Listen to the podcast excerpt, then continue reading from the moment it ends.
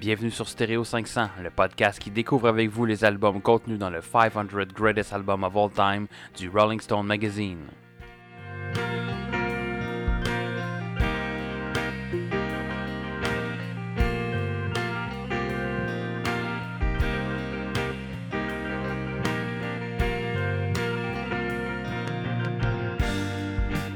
Bienvenue sur Stereo 500, le podcast qui a la même qualité qu'une vieille Maxwell 60 minutes sur laquelle on aurait enregistré le 6 à 6 un 25 avril 1999. Ça c'est précis, c'est très précis dans le temps. Bienvenue donc à un épisode spécial de Stereo 500.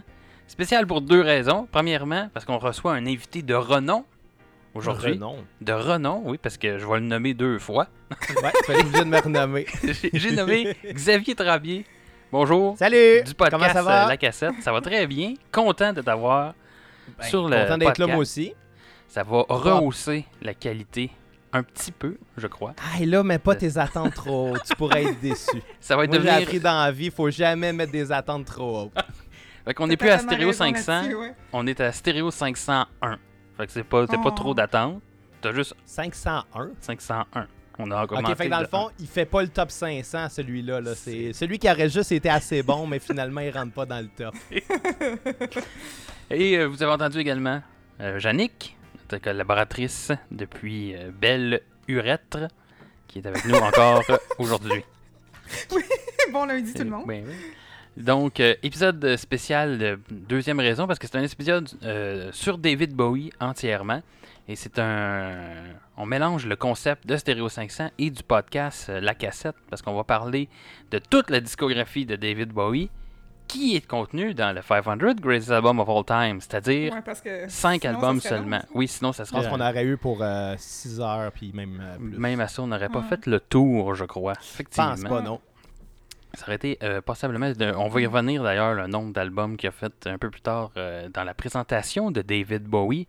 Mais tout d'abord, comme à notre habitude, on va commencer avec notre segment de la semaine en musique.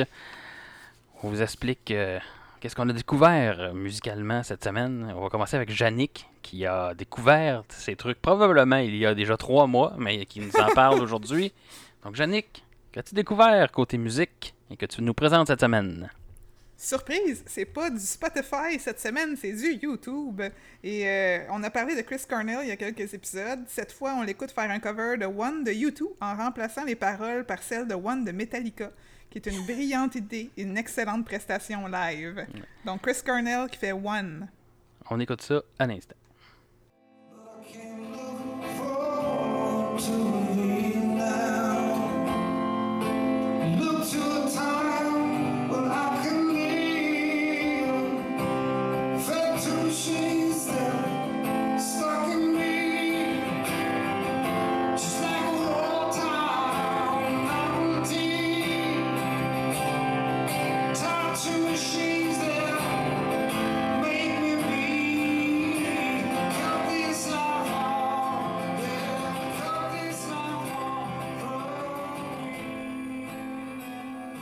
Cet extrait me fait penser aussi que éventuellement on va faire une autre collaboration avec euh, un autre podcast.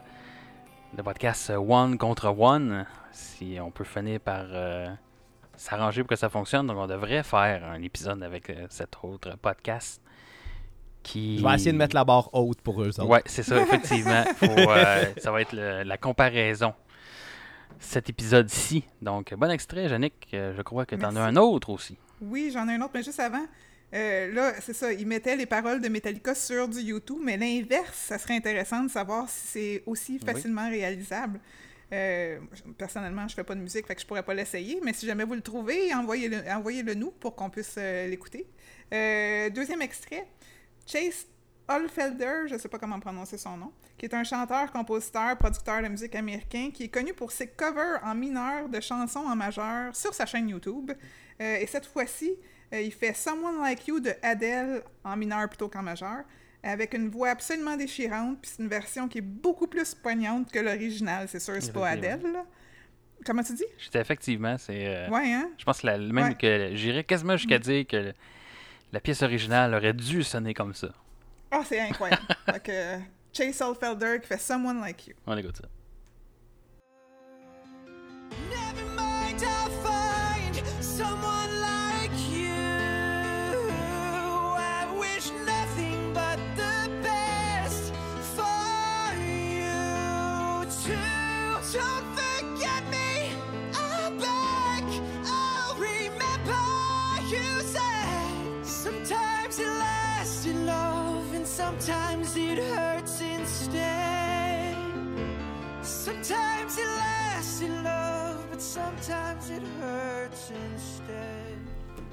Mais là, juste avant que tu gabes, euh, juste avant que tu gabes, juste avant que tu parles, Gab, j'aimerais juste dire que je les ai trouvés sur Spotify et je les ai mis dans ma playlist de suggestions euh, de Yannick sur. euh, vous pouvez trouver ça sur notre page web stereo500.com.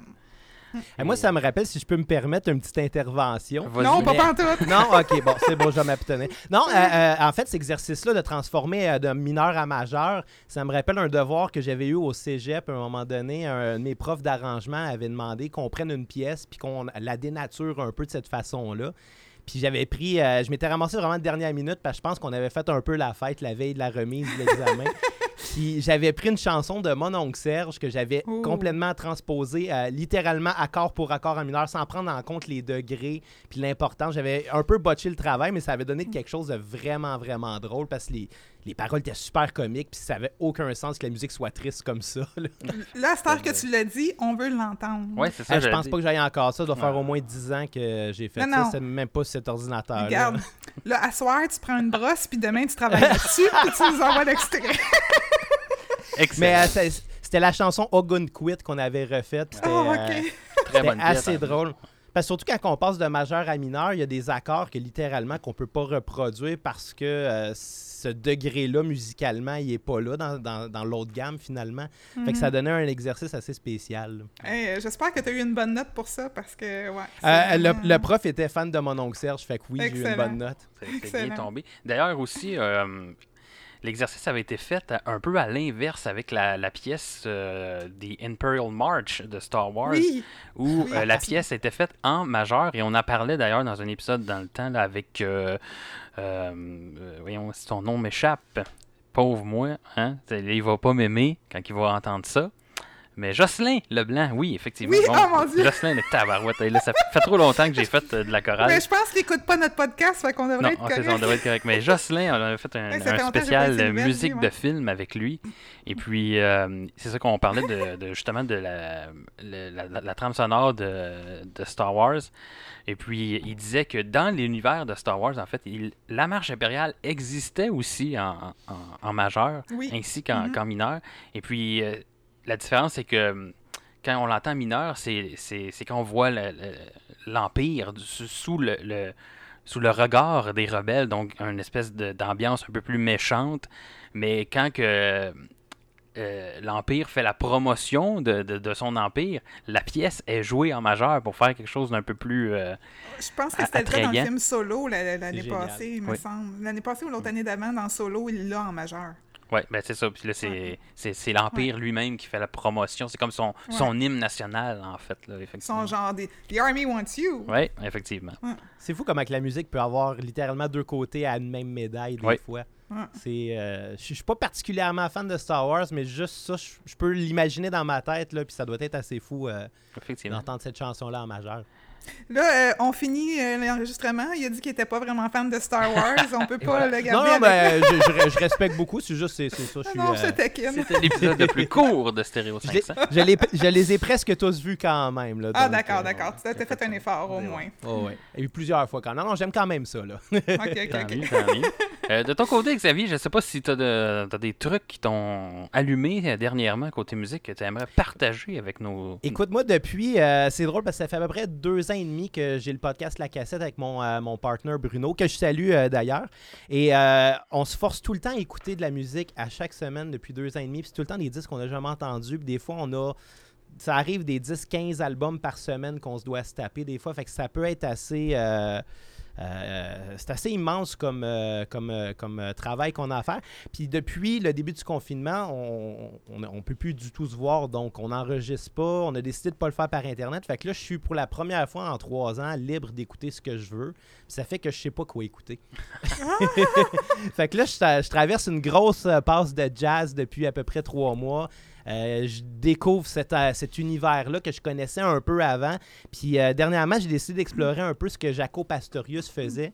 Donc Jaco, qui était le bassiste, entre autres, de Weather Report, qui est un groupe de jazz fusion des années 70. Euh, puis j'ai commencé à explorer sa carrière solo, puis il me fait capoter, ce gars-là. Là, j'ai... je t'ai pas envoyé d'e- d'extrait pour ton montage, là, mais il y a une vidéo sur YouTube de Jaco Pastorius au Festival de jazz à Montréal en 1982. C'est malade mental comment ce gars-là se promène sur une, euh, scène. Il est entouré de ses musiciens. Ces musiciens, eux, peuvent pas vraiment bouger de là parce que euh, sont tout à leur instrument. Le, batteur est assis, donc c'est sûr, il peut pas se promener. Mais Jaco, lui, est en plein milieu, puis c'est le seul qui peut se promener vu qu'il y a une basse, puis il y a une strap. Puis tout ce qu'il fait, c'est aller écœurer chacun des musiciens à gauche, à droite, en jouant, puis il manque pas une note.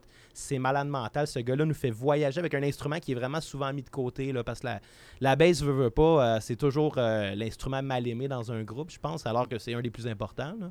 Ouais, Mais, non, mais ce Ga- gagars-là fait Gabriel, shine. Gabriel traite beaucoup de C'est bass, c'est Ce que, j'allais dire, dans Stereo 500, à la base, c'est toujours mis de l'avant à chaque fois qu'on Ben, parle j'aime ça entendre ça. Je suis moi-même basse, bassiste, là, donc... euh, Ah, La base, c'est à la base. C'est ça, effectivement. Et donc, euh, même Mais si... dans le cas de Jaco, il va vraiment pas à, à la base de son instrument. Il va euh, straight to the point. là. Excellent. J'ai j'ai hâte d'écouter Et ça. même si Xavier n'a pas envoyé d'extrait, eh bien maintenant, avec la magie du montage et du podcast, vous allez entendre un extrait là.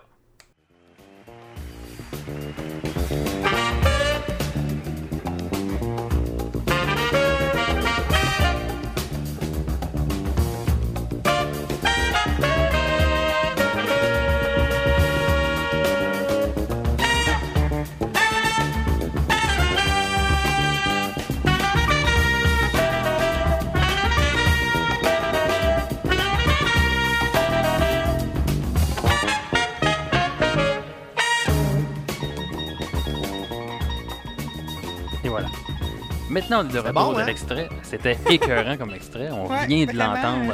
Oui. Chapeau, ouais, ouais. Euh, De mon côté, euh, deux extraits également pour euh, la semaine en musique. Euh, premier extrait est euh, la pièce euh, Plain Sight du groupe Wavery. C'est la première pièce d'un album. Puis là, c'est rare que je fais ça parce que c'est un album qui est sorti en 2020. D'habitude, je parle jamais de trucs récents. Oh my euh, à God! Stereo 500. C'est la première pièce de l'album Hosp- Hospice Party, sorti en 2020. Et Wavery est un groupe de indie rock montréalais euh, que j'ai découvert cette semaine en écoutant les capsules La boîte bleue de Daniel Grenier, qu'il fait sur son Facebook euh, à peu près tous les jours, où il nous présente des produits québécois.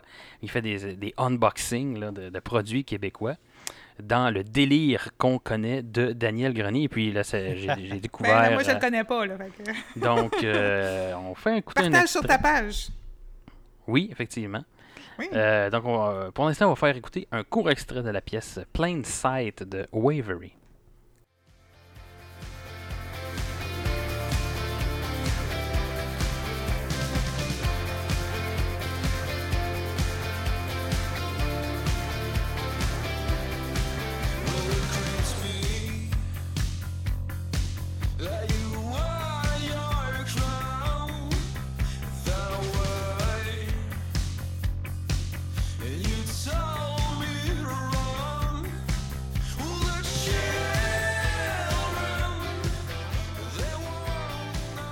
Euh, une sonorité qui nous rappelle euh, étrangement un peu du Arcade Fire, peut-être aussi. Donc, euh, allez écouter, je vous conseille d'aller écouter ça. euh, J'ai bien aimé. Deux- Oui, je viens de me le mettre sur, ma, sur mon Spotify Et voilà, pour aller donc un peu plus d'écoute pour de la musique locale. Encourageons le local. Très important. S'il vous plaît, nous, on, vu qu'on a notre podcast puis qu'on écoute de la musique en quantité industrielle, oui, on l'écoute sur Spotify, mais quand vous encouragez vos artistes locaux, achetez. Oui, effectivement. Acheter. euh, Ouais. Puis le plus Encourage- important aussi, c'est d'essayer d'acheter directement de l'artiste, puis Oui. pas passer par les différentes plateformes, puis les, intervenants du euh, qui finalement Du vont aller euh, couper euh, du profit au groupe. Là. Bien d'accord. Deuxième extrait d'un groupe fictif cette fois-ci. Je m'explique. On, ça fait on a plusieurs épisodes là, à Stereo 500, on a parlé de la série Fringe. Et là, vu que je m'ennuyais de la série, j'ai réécouté la série Fringe. Et dans cette euh, série, il y a un groupe qui se nomme Violet Sidden Chair. euh, qui est un groupe fictif évidemment pour la série. Euh, c'est le groupe préféré du personnage Walter Bishop et un moment donné, on rencontre le claviériste et leader de ce groupe-là qui est joué par Christopher Lloyd, le fameux Doc dans Back to the Future. Mais euh, ce que l'équipe de production ont fait avec ce groupe-là, c'est qu'ils ont vraiment euh, sorti un vrai album euh, qu'ils ont euh, releasé dans les disquaires aux États-Unis pendant que la série a joué en 2011. C'est un album qui s'appelle Seven Sons. Et puis, très, très bon album. J'ai vraiment, vraiment beaucoup aimé. J'ai écouté ça cette semaine. Puis euh, on ne sait pas trop qui joue vraiment là-dedans. Il y a des noms qui sont euh, mis sur la pochette, comme les crédits de l'album, mais on se doute que c'est pas nécessairement les, vrais crédits en fait, parce qu'il y a le nom du personnage joué par Christopher euh, Lloyd aussi dedans, donc c'est un peu mystérieux tout ça. Mais c'est disponible sur Spotify. Je sais pas où on peut le retrouver malheureusement en, en magasin. Je pense qu'il n'a pas été imprimé à beaucoup d'exemplaires. Mais vous pouvez l'entendre sur Spotify. Donc, on. Violet Sed- Sedan Chair, c'est ça? Oui, c'est ça, effectivement. Et puis, Ça on aussi, je va, rajoute sur mon Spotify. on va écouter un extrait de la pièce qui s'appelle Slow attends, Vibration. Avant, Oui. avant, euh, X-Files aussi avait fait ça, mais c'était pas un album au complet, c'était juste une chanson. Ok. Puis c'était un épisode avec euh, dans lequel je me souviens plus c'est quoi le nom du personnage, mais le gars, il aimait beaucoup euh, tuer des femmes pour euh, prendre euh, leurs cheveux et leurs ongles, tout ça. Puis euh, Mané, il était parti après Scully parce qu'elle a des beaux cheveux roux, puis tout ça. Scully Il y Jolie. avait une- Oui, il y avait une chanson dans le deuxième épisode que ce personnage-là apparaissait qui a été qui a passé à la radio et tout ça, puis qui, qui- qui- mais c'était pas un album au complet, mais elle était super bonne, puis je me souviens plus du titre, mais en tout cas, si vous êtes un fan des X-Files, vous savez de quoi je parle. Sinon, ben, allez écouter les X-Files, puis... Puis euh, Fringe puis X-Files, c'est ces deux séries qui, qui se ressemblent. C'est bien ces deux séries. Et puis oui, je pense que c'est un album qui ont sorti là, qui avait à peu près une dizaine de chansons et dure environ euh, 35 à 40 35 minutes. Donc euh, on écoute un extrait de la pièce Slow Vibration.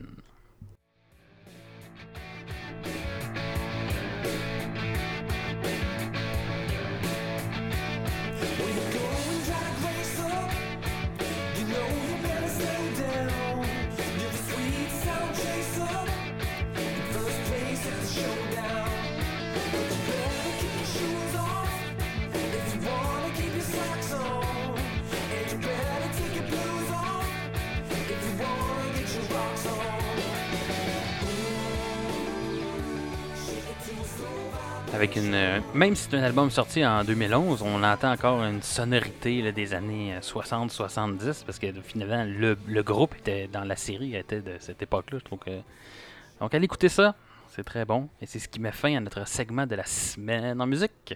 Et maintenant, nous allons rentrer dans le vif du sujet. En parlant de David Bowie, j'aime ça l'effet sonore. Je pense que je vais enregistrer. Je vais demander à Xavier de m'envoyer ce son-là que je vais placer tout le jour maintenant. sampler. Ouh, ça va être Mais écœurant. toi, Avec- si, avec- euh, Avec le clavier, avec tous les, Oui, les sons déjà enregistrés vais, je vais aller là. chercher le clavier de Guillaume Lepage, tout le monde en parle. Ouais. Je vais installer ça chez Ça, c'est très, très, très simple à faire euh, en passant. Si tu veux vraiment te mettre des effets sonores avec un petit clavier, ça prend comme 5 minutes à programmer. Oui, Ça ben effectivement. C'est- juste l'endroit et la place qui manque un peu Ouais. dans ce petit souvent le studio. problème. Mais oui, effectivement, j'avais déjà eu l'idée de, de le faire. Donc voilà. Parce Donc, qu'on disait la semaine passée, justement, que Gab a déjà tous des bouts de phrases préparés d'avance, Oui. genre trêve de plaisanterie ou dans le vif du sujet, ou... euh, Ouais, je ça. suis un homme de constance. C'est très bon, on en- c'est très bon, ouais. Donc maintenant, fini de parler de moi. Je ne suis pas la vedette de cet épisode spécial. C'est David Bowie qui est la vedette de cet épisode. Donc David Bowie, né en 1947 et décédé en 2016, de son vrai nom, David Robert Jones. Et j'ai parlé de Fringe tantôt. Et oui, oui, David Robert Jones se retrouve dans Fringe. C'est le nom du main villain de la saison 1 de Fringe, donc inspiré du vrai nom de David Bowie. Tout est dans tout. Un bel hommage. Est-ce qu'il a joué dans la série? Euh, non, non. Non. on- il ben, aurait pu on- faire un caméo, quelque oui, chose. effectivement, ça aurait été très intéressant parce que David Bowie était, euh, a, a été acteur, Acteur aussi, aussi, là, mhm. effectivement. Euh, Euh, il a joué dans, dans quelques, quelques films, entre autres, euh, il a joué le rôle de Jared, le roi gobelin, dans Labyrinthe, sorti en 1986, et euh, Eh, un peu plus près de Super nous. important d'aller voir ce film-là si vous l'avez pas vu dans votre vie. C'est c'est kitsch, c'est laid, c'est c'est magistral. Et un, un peu plus près de nous, il a, il a aussi joué dans le, le film The Prestige en 2006. Et où Qui est il mon film jouait, préféré en passant. Très bon film. que C'est J'adore ce excellent film. ouais. et il jouait le rôle de Nikola Tesla dans ce film-là. Donc, on, on salue entre autres Marc-Alexandre. Je ne sais pas s'il va nous écouter, notre ami Marc-Alexandre, Fan qui est de- un grand fan de Nikola Tesla. Donc, euh, Ouais. et voilà. C'est un film avec euh, Hugh Jackman, si je me rappelle bien. Hugh Jackman, Christian, Christian Bell, Bale. Michael. Caine. Il y a un gros line-up là-dessus. Effectivement. Ouais. Bon, ben, je vais, je sais ce que je fais cette semaine. Je vais aller réécouter The Prestige. Ah, c'est vraiment un très bon film. Donc, Je pensais moi aussi. euh, Ok, tout le monde, on se donne, on se fait une date cinéma. On écoute On The peut- Prestige. c'est ça, on peut faire ça avec Netflix à cette heure. On peut comme euh, faire une soirée cinéma, tout le monde, il y a quelqu'un qui pèse sur play, puis tout le monde l'écoute en même temps. Là. la technologie n'est pas toujours. heure décider un film, mais au moins on l'a trouvé. Euh, donc, de, si on revient à David Bowie, on estime à plus de 100 millions d'albums vendus euh, à travers le monde pour David Bowie. La chanson Space Oddity est devenue son premier, euh, sa première chanson à rentrer dans le top 5 dans le UK Single Chart. Euh, ensuite, après une période d'expérimentation, Bowie est, revenu vers en 72 avec son alter ego Ziggy Stardust, qu'on va y revenir très certainement aujourd'hui. Et ensuite, il y a eu plusieurs autres personas au courant de sa carrière.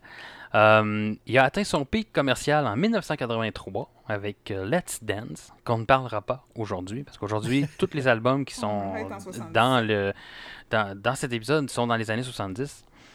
Euh, et euh, voilà, a sorti 27 albums studio, hein, c'est pas peu dire, 11 albums live et euh, apparemment 51 compilations. C'est- C'est du stock Wow. c'est du stock. Donc aujourd'hui, on va parler de cinq al- les 5 albums euh, qui sont contenus dans le 500 Greatest Album of All Time. Donc Unky Dory, The Rise and Fall of Ziggy Stardust and the Spiders from Mars, Added Insane, Station to Station et la pièce, euh, la pièce, hein, l'album Low. Donc euh, voilà, c'était l'introduction sur David Bowie. On va commencer maintenant en parlant de l'album Hunky Dory. Album qui est le quatrième album de David Bowie, sorti en 1971, euh, enregistré à Londres, et comprend les musiciens qui seront connus plus tard comme sous le nom des Spiders from Mars. Euh, et, également, il y avait euh, le, le claviériste Rick Wakeman dans cet album-là qui jouait du piano et qui était le claviériste du groupe Yes. Donc peut-être que ça vous donne, ça vous dit quelque chose ce nom-là. Euh, et c'est apparemment c'est un changement de style par rapport aux albums précédents. Son album précédent qui était The Man Who Sold the World, qui avait un son un peu plus rock. Là, maintenant on est plus de ce qu'il appelle le art pop. Peut-être que Xavier pourrait nous dire ce qui est du art pop.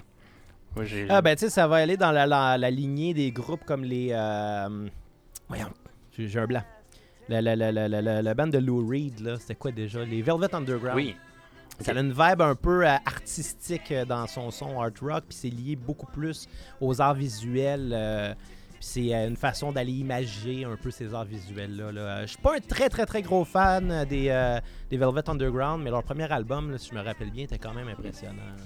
Et d'ailleurs, je pense que l'album de euh, Hunky Dory de, de David Bowie contient des hommages à Velvet Underground, à, entre- et aussi entre autres à Andy Warhol et Bob Dylan. On y, rev- on y reviendra. Andy Warhol qui avait fait la, la pochette des Oui, Velvet oui, Underground la- de l'album. La- l'espèce de banane euh, jaune. La banane, ça. Une banane jaune, ouais. un, artiste. Et euh, c'est un album qui a reçu de bonnes critiques euh, dès sa sortie, mais qui n'a pas fait les charts, euh, surtout dû à un mauvais marketing. L'album est devenu un peu plus populaire suite à la sortie de l'album suivant, en fait, qui est Ziggy Stardust, qu'on y reviendra.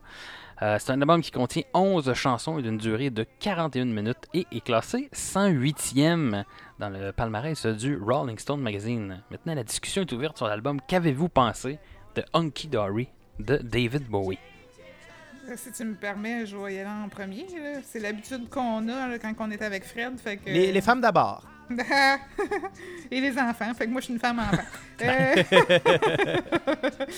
euh, un album, ben là, je vais répéter un peu ce que Gab disait. C'est un album qui semble avoir été beaucoup influencé par les Beatles, Neil Young, Bob Dylan, Lou Reed de Velvet Underground, tout en perdant pas la touche, la, la touche, la touche, la touche de David Bowie, qui est talentueux, mature et créatif. Euh, très bon compositeur, arrangeur et orchestrateur. Euh, art pop british, fait que je répète encore, un peu psychédélique, je trouve. Euh, album qui sonne quand même très personnel, un peu d'expérimentation. Bowie assume son rôle et sa place dans l'histoire et l'évolution de la musique. Puis je trouve qu'il y a un excellent pacing. Puis quand que je parle que Bowie assume son rôle et sa place, c'est son quatrième album, mais je pense qu'il sait déjà qu'il est fucking puissant comme artiste, puis qu'il il- a un rôle important dans l'histoire de la musique. On le sent dans cet album-là. Il sait déjà qu'il va en faire 27. Ouais. C'est ça, il avait déjà tout planifié. C'est comme moi, j'arrête Ils à sont 27. tous déjà écrits. Ouais. Ah, probablement qu'il en avait déjà écrit pas mal d'avance aussi. Là. Je sais pas, tu sais, les artistes Ben, en fait, euh, tout, euh, Quand cet album-là est sorti, Hunky Dory, euh, il avait déjà écrit et presque fini d'enregistrer euh, The Rise and Fall of Ziggy Stardust and The Spiders from Mars. Fait que oui, il, avait, il voyait à la- à l'avance. Ouais, c'est un il est innovateur et euh, pas avant-gardiste, mais euh, precog. là. Tu sais, quand tu le vois d'avance, c'est quoi la terminologie? Precog. Oui, il oui, il paraît qu'il a joué dans la première mouture de Minority Report. Ouais, Minority Report. ouais, très bon film aussi d'ailleurs. Effectivement. Euh, Xavier, qu'est-ce que tu as pensé de Hunky Dory? hein? Moi, je, je dois avouer que bon, les albums, je les ai écoutés à peu près 5 à 6 fois chaque là, cette semaine pour vraiment me mettre dedans. Puis la première écoute, je comprenais pas vraiment euh, comment cet album-là pouvait être important euh, à ce point-là. Ça a pris vraiment, là, euh, comme je dis, 4-5 écoutes là, pour que je puisse euh, me, me mettre dans le bain.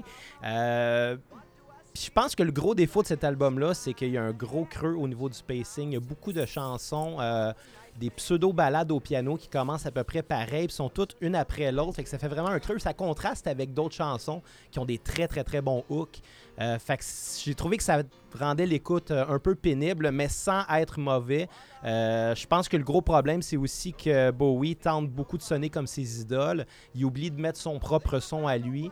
Comme dans la chanson euh, Song for Bob Dylan, Ouais. euh, ça sonne littéralement comme du Bob Ouais. Dylan. Ben, je pense que c'était c'était une mauvaise voulu, chose. en fait. là, il, il fait vraiment une impersonnification de, de Bob Dylan qui est quand même réussi, là, on va de se l'avouer. là. Je trouve que ça Ouais, puis il va raconter son histoire au travers Mhm. ça. Il raconte l'histoire à Bob Dylan. Puis c'est euh, quand même intéressant parce que Dylan est quand même un personnage qui a influencé beaucoup.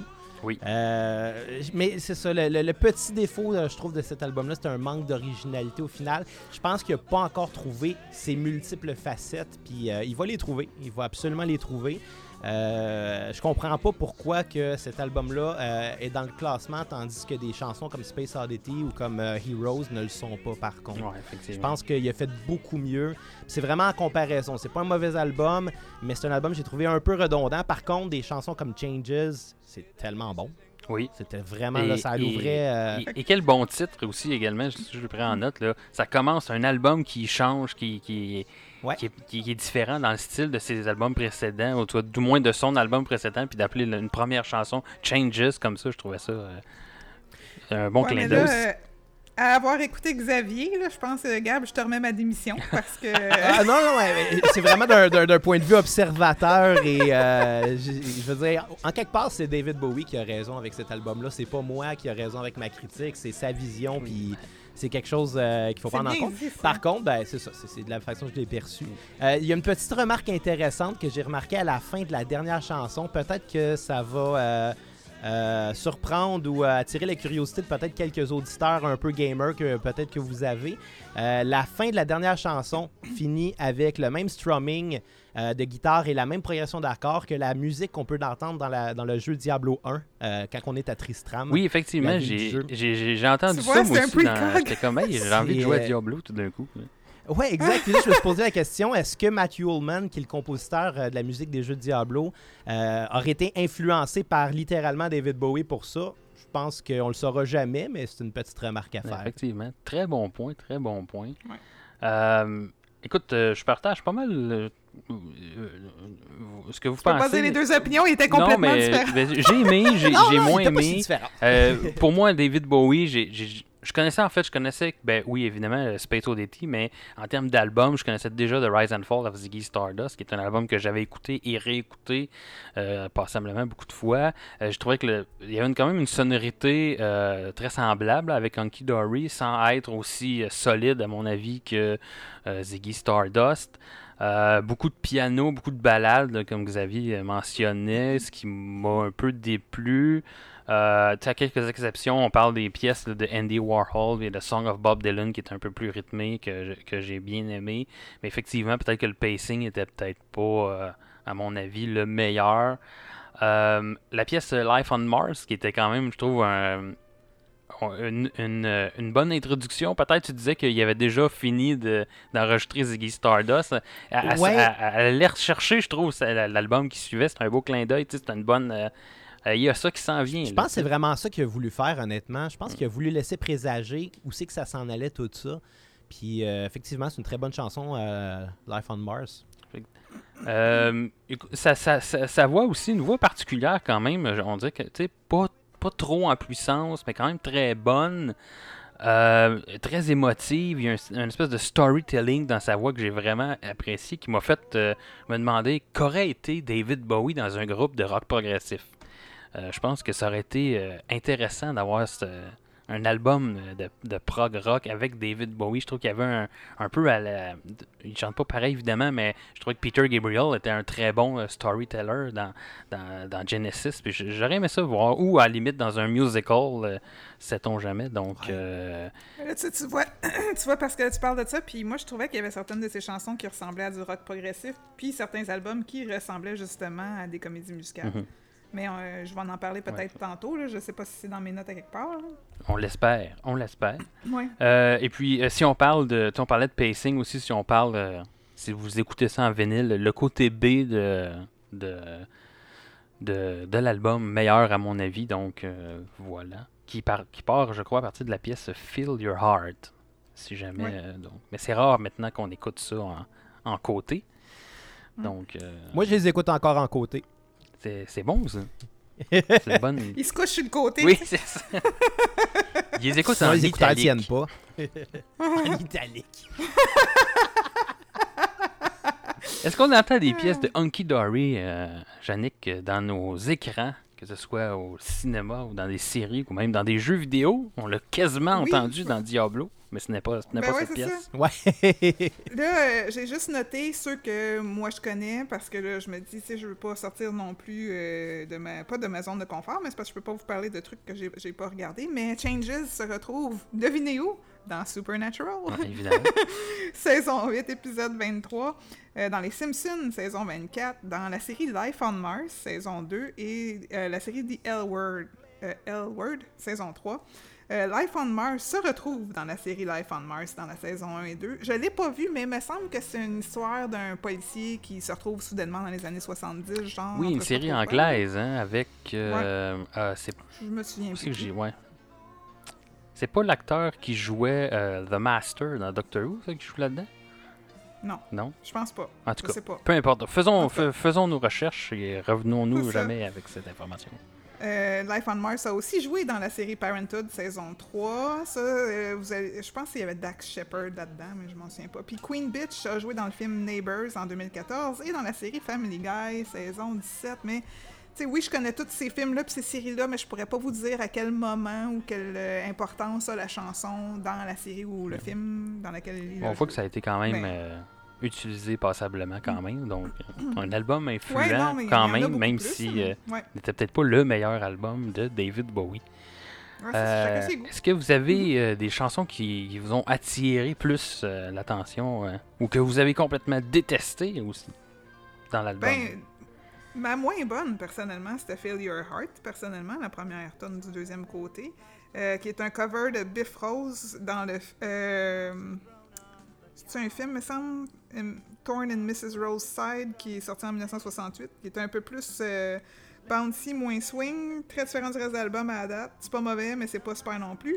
Mes préférés sont Life on Mars, parce que moi je la reconnais dès les premières notes. C'est quand même très magistral comme œuvre dans son côté storytelling que tu mentionnais tantôt, musical. Et lyrique, très cinématique, des belles montées, descentes, puis des belles références culturelles. Puis j'ai beaucoup aimé The Bewley Brothers aussi, qui sonne un peu comme Dylan en ouverture, puis on retrouve l'aspect plus space et psychédélique de Space Oddity. Ça sonne aussi très personnel et ce l'est, selon Bowie lui-même, euh, très autobiographique. Moi, je trouve que la finale de Bewley Brothers était très drôle. Je comprenais pas pourquoi jusqu'à temps que tu mentionnes que c'était des notes à la Diablo 1. Parce que moi, j'ai pas joué au jeu, mais j'aime beaucoup la musique de jeux vidéo pareil. Fait que ouais. Moi, j'ai trop joué au jeu. Ouais.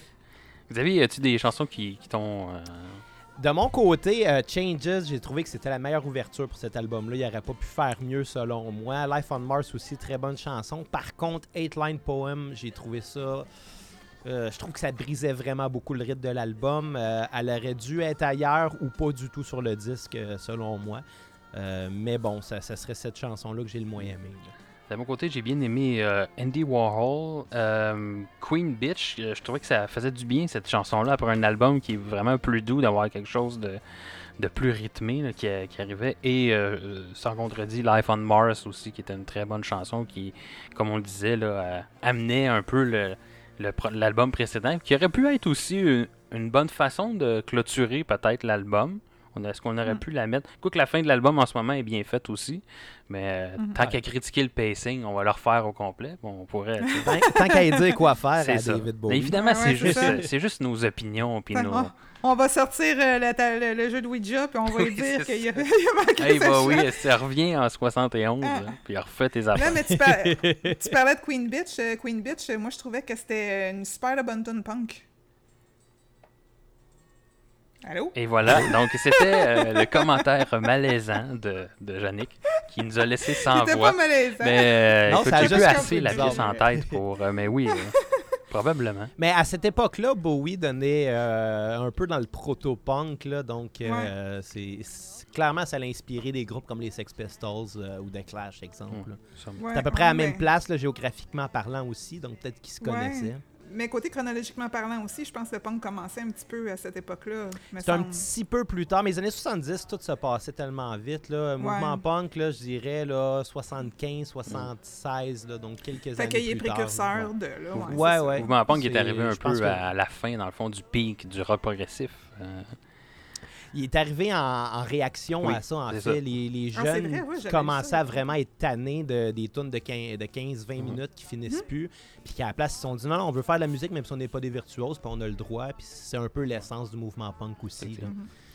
Euh, question comme ça, Gab, on fait, euh, je sais qu'on a une invitée cette semaine, mais est-ce qu'on va faire l'exercice de mettre ça sur notre palmarès? Eh bien, une- moi, je l'ai mis sur mon palmarès à la fin, effectivement. Moi aussi. Et euh, je sais pas si Xavier, euh, tu pourras réfléchir à ça pendant qu'on parle des prochains albums. Peut-être classer ces albums-là en ordre de ton préféré au euh, moins préféré. Ah ouais, ça va être faisable. Euh, et on y reviendra à la fin euh, des- d'avoir parlé des cinq albums. Donc, euh, voilà. Super. Euh, je pense qu'on a fait pas mal de tours sur cet album-là. On pourrait euh, conclure avec un extrait pour vous donner une bonne idée de comment cet album sonne. Et on va y aller avec euh, la pièce Life on Mars. Donc voilà, Yes. c'est parti, un bon extrait.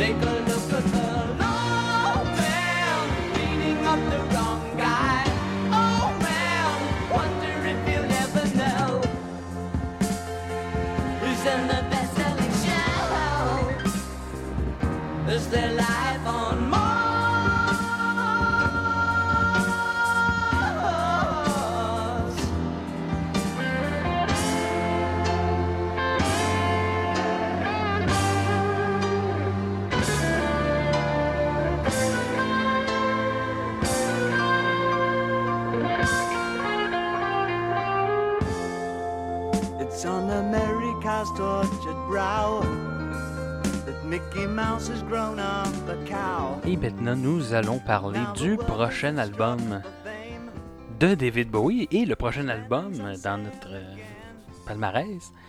Donc l'album The Rise and Fall of Ziggy Stardust and the Spiders from Mars.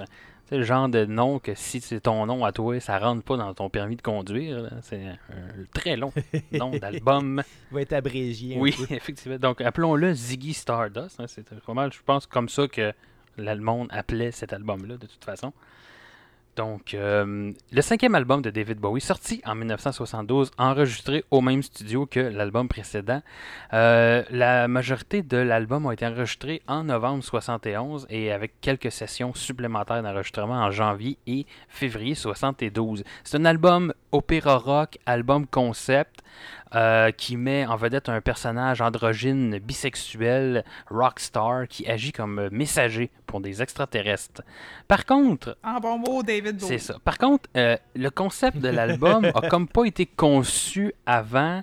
Euh, c'est un peu après que l'album a été enregistré qu'ils ont comme écrit un peu le concept puis c'était quoi l'histoire de l'album. Donc ça n'a pas été réfléchi comme ça là, dans, dans le fond. Il était trop sa drogue. probablement, et on y reviendra parce que ce n'est pas le seul album où David Bowie était sur la drogue. C'est ça, la vie de rock and roll. Euh, Ah, la drogue. ah, la- C'est la drug and roll. C'est ça, effectivement. Ça, magane des vies, mais est que ça fait des bons albums? C'était mon opinion. C'est un album influencé par le glam rock et qui aussi un peu est du glam rock, euh, qui traite des sujets comme l'exploration sexuelle et les tabous euh, sociaux.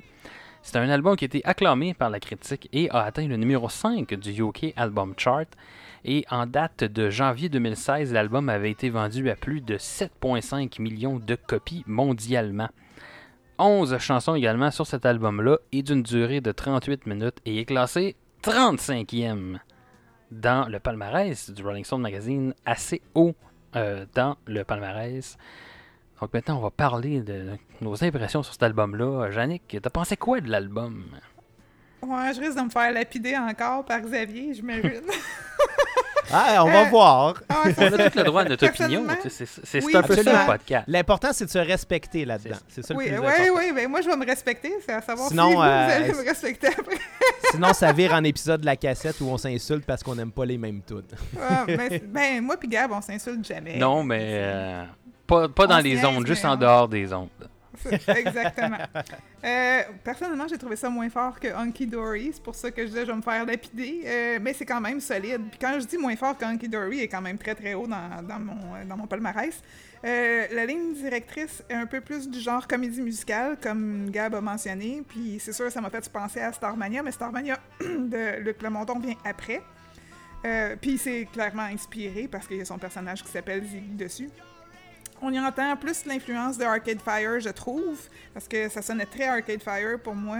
Il y a quelques hits qui démontrent la grandiosité du côté storytelling de Bowie, euh, comme on mentionnait aussi pour Hunky Dory tantôt. Euh, encore très Beatle- Beatle-esque. Un pacing un peu plus inégal pour moi personnellement, peut-être un peu plus expérimental. Euh, reconnaissable en général, mais moins mémorable dans le particulier. Ça, c'est mon opinion.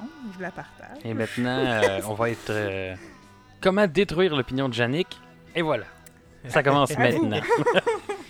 Euh, honnêtement, euh, si, si tu l'as aimé un peu moins que Hunky Dory, je vais dire à peu près les mêmes choses, je pense, parce que c'est un album qui. Allô? Oui. On est là. Ah, je vous vois plus. Ah, ben, ça, Ah, ok, je vous ai retrouvé, excusez-moi. Euh, c'est les joies de la deux- J'ai deux technologie. écrans d'ordi, donc euh, je me promène un peu. Euh, donc oui, c'est ça.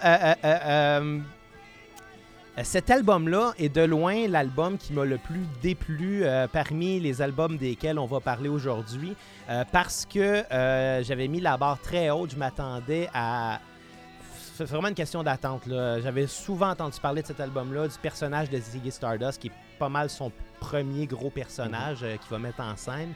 Donc, les attentes étaient hautes. Puis, ce que j'ai remarqué, c'est que comme l'album a été enregistré très rapidement euh, avant la sortie d'Hunky Dory, parce qu'il s'était rendu compte que ces chansons-là de Hunky Dory étaient peut-être moins adaptées pour jouer en, spectacle. Donc, euh, j'ai l'impression que ça avait été enregistré dans l'urgence d'avoir du matériel pour un spectacle plus qu'autre chose. Puis c'est là que euh, ça m'a déplu. Dans cette urgence-là, j'ai l'impression qu'il y a beaucoup de choses qui, euh, qui a adopté de d'autres euh, pièces musicales. Euh, entre autres, j'ai remarqué que le refrain de la chanson Ziggy Stardust, c'est à peu près le même accompagnement que le solo de Stairway to Heaven de Led Zeppelin qui était sorti un an plus tôt. Donc, qui était sorti au moment de l'enregistrement de cet album-là. Euh, Donc, Xavier même est en train chose de dire la- que David, J'avance rien du David tout. là. Bowie, c'est le des- Gad Elmaleh de, de la musique Ben, des en- même 70. temps, En même temps, faut pas oublier que Led Zeppelin avec euh, Stairway to Heaven euh, a eu quand même des cas de poursuite pour plagiat. Oui. Donc, est-ce qu'on peut vraiment leur attribuer ça? Puis est-ce qu'un accompagnement aussi, parce que on s'entend, c'est pas la mélodie, c'est vraiment la façon que le groupe va soutenir euh, le soliste. euh, pendant cette section-là, qui est semblable à Stairway. Donc, je n'irai pas jusqu'à dire qu'il y a un plagiat. Par contre, il y a peut-être une inspiration qui vient de là. Je pense qu'il avait entendu Stairway. Tout le monde a oui, entendu oui, Stairway. effectivement. Même chose dans la chanson, euh, dans le refrain Ain't Easy, euh, ça me rappelle beaucoup Fast Train d'April Wine, euh, que peut-être qu'ils connaissaient pas parce qu'April Wine était- quand même un groupe canadien, mais cette chanson-là était quand même sortie un an plus tôt aussi, donc dans les mêmes temps que l'enregistrement de cet album-là. Est-ce qu'il y a inspiration? Peut-être. Euh, ça reste quand même... euh, des très bonnes chansons, c'est un très bon rock opera, puis il y a une belle indice de protopunk dans l'attitude de Bowie. Puis je pense que c'est ça qui est le plus important. C'est l'attitude du personnage qui nous montre avec ça. Puis on comprend que finalement l'album a été construit autour de ce personnage-là. Puis je pense que ça, c'est la force du disque. Euh, fait que c'était quand même un bon album en soi, mais j'avais mis peut-être la barre un peu trop haute. Oui, justement. Ben là, je viens- moi, je viens de mettre April Wine euh, dans, dans mon Spotify parce que je me suis dit, Hey, un autre groupe canadien que je connais peu. hein, parce que cette semaine, j'ai découvert Great Big Sea. Oui, après je sais pas combien d'années qu'il existe. puis c'est super bon. Euh, mais Xavier, arrête de te mettre des attentes. Moi, Ouais, dans la je sais, il faudrait ouais, que je fasse ça. Je sais, je sais, je sais. Moi, dans la vie, là, tu vois, C'est ça le comme, problème. mettons le film Justice League. Tu sais, Ouais. on s'entend. Superman avec euh, pas Henry vu, Cavill. Non, non, mais attends, c'est ça, comme Superman avec Henry Cavill, c'était pas si pire. Puis là, après ça, t'as Batman vs Superman qui suck big time, là. là, là, comme just, t'as Suicide Squad, que tout le monde était comme, ah, c'est super mauvais. Fait que j'étais comme, ben, je me mettrai pas d'attente. Puis moi, j'ai aimé ça. Puis là, t'as Justice League, que ça a l'air fucking mauvais quand tu regardes les previews. Fait que je dis, je me mettrai vraiment pas d'attente. Puis j'ai aimé ça. À chaque fois que je me mets pas d'attente, j'apprécie plus ce que j'écoute ou ce que je regarde. Ouais, Donc, fait que ouais. arrête. Mettez ah, la barre pas- pas- dans tout dans votre vie. Ça. Pensez que Ben tout oui. est de la merde, puis vous allez juste être Non, content. mais Exactement, voilà. exactement. Ouais, vrai. Hashtag ça va bien aller. Et tu parlais. tu- Hey, ça Attends, va-tu parce bien, que là, tu viens de ça mettre- va bien. Tu viens de mettre la barre haute juste en parlant de hashtag, ça va bien. Et aller, voilà. tu. Moi, je fais l'inverse de ce que Yannick euh, propose. Euh, Xavier, tu parlais d'inspiration et tout ça, et je disais que la, la, la pièce Starman, euh, le refrain était grandement inspiré par la pièce Over the Rainbow de- du film Wizard of Oz. D'ailleurs, euh, le, apparemment que le leap euh, est entre les, les mots Starman et Somewhere dans la pièce Over the Rainbow est, est- est identique en fait. Et, et- et- ouais, Ah ouais? en fait, Mais je pense que c'est un livre d'un octave, Oui. donc c'est peut-être pas. Je pense, ouais, je pense que c'était un octave aussi. euh, ouais, ouais, ça Mais allez écouter juste le- le- les, les deux refrains, et puis ça, ça ressemble étrangement, effectivement. Donc, euh, euh, petite, petite apparence d'ailleurs, Starman, qui était le premier hit majeur de, de Bowie depuis la sortie de Space Oddity trois ans auparavant. Euh, de mon côté, écoute, euh, je partage comme plus ou moins votre, euh, votre version, de votre appréciation de l'album. Pour moi, ça a été un très bon album. Euh, Ouais, mais probablement. tu connaissais beaucoup puis tu l'as écouté Ben, beaucoup c'est ça, je- probablement parce que je l'ai écouté beaucoup, ça fait longtemps que je le connais, est-ce que peut-être c'est ancré en, en moi comme des vieux albums qu'on écoute quand on est jeune et qui sont définitivement C'est souvent pas ce qui bons? arrive avec l'appréciation C'est d'une ça. œuvre. C'est Plus on la connaît, plus on est. euh, Il faut pas oublier que David Bowie, c'est pas le plus facile à rentrer dans son univers non, Non, plus. là. effectivement. C'est sûr que c'est. N'entre pas qui veut. Non. C'est ça. Euh, mais, pour, Ou bien il faut vraiment que tu veuilles. mais pour, Non, pour mais moi, c'est c'est vrai un parce que moi, à chaque fois qu'on a parlé d'un album que j'avais déjà entendu plusieurs fois, euh, je, je sais, je suis déjà comme. euh, pas biaisé, mais ben ouais, là, dans le fond, euh, je suis pas impartial. Ouais. T'es déjà vendu au disque. Ça. effectivement. C'est ben, de- peut-être Ouais. pour ça. Puis pour moi, en tout cas, ça a été le meilleur des albums. Il n'y a aucun des autres albums qui est vraiment à côté euh, ce que j'ai. Je gardais l'esprit ouvert quand même, mais pour moi, c'est resté l'album que j'ai préféré. Euh, on sent effectivement, il y a des, des, des, sonorités qui nous rappellent d'autres groupes. Là. Euh, It Ain't Easy, je trouvais qu'il y avait quelque chose de Beatles dedans. Euh, Lady Stardust, un petit peu quelque chose à la Elton John aussi, peut-être. Sonorité, on en parlait dans l'autre album. Encore une petite sonorité punk par moment dans. euh, par exemple, Hang, euh, j'ai pas le titre exact, Hang On To Yourself, qui me rappelait un peu plus loin de, de punk, qui rappelle un peu les, des groupes là, comme les, les Ramones hein, qu'on a parlé. euh, mais en mieux, en mieux. Euh, je pense que vous connaissez mon opinion sur les Ramones, je n'avais pas très apprécié. mais euh,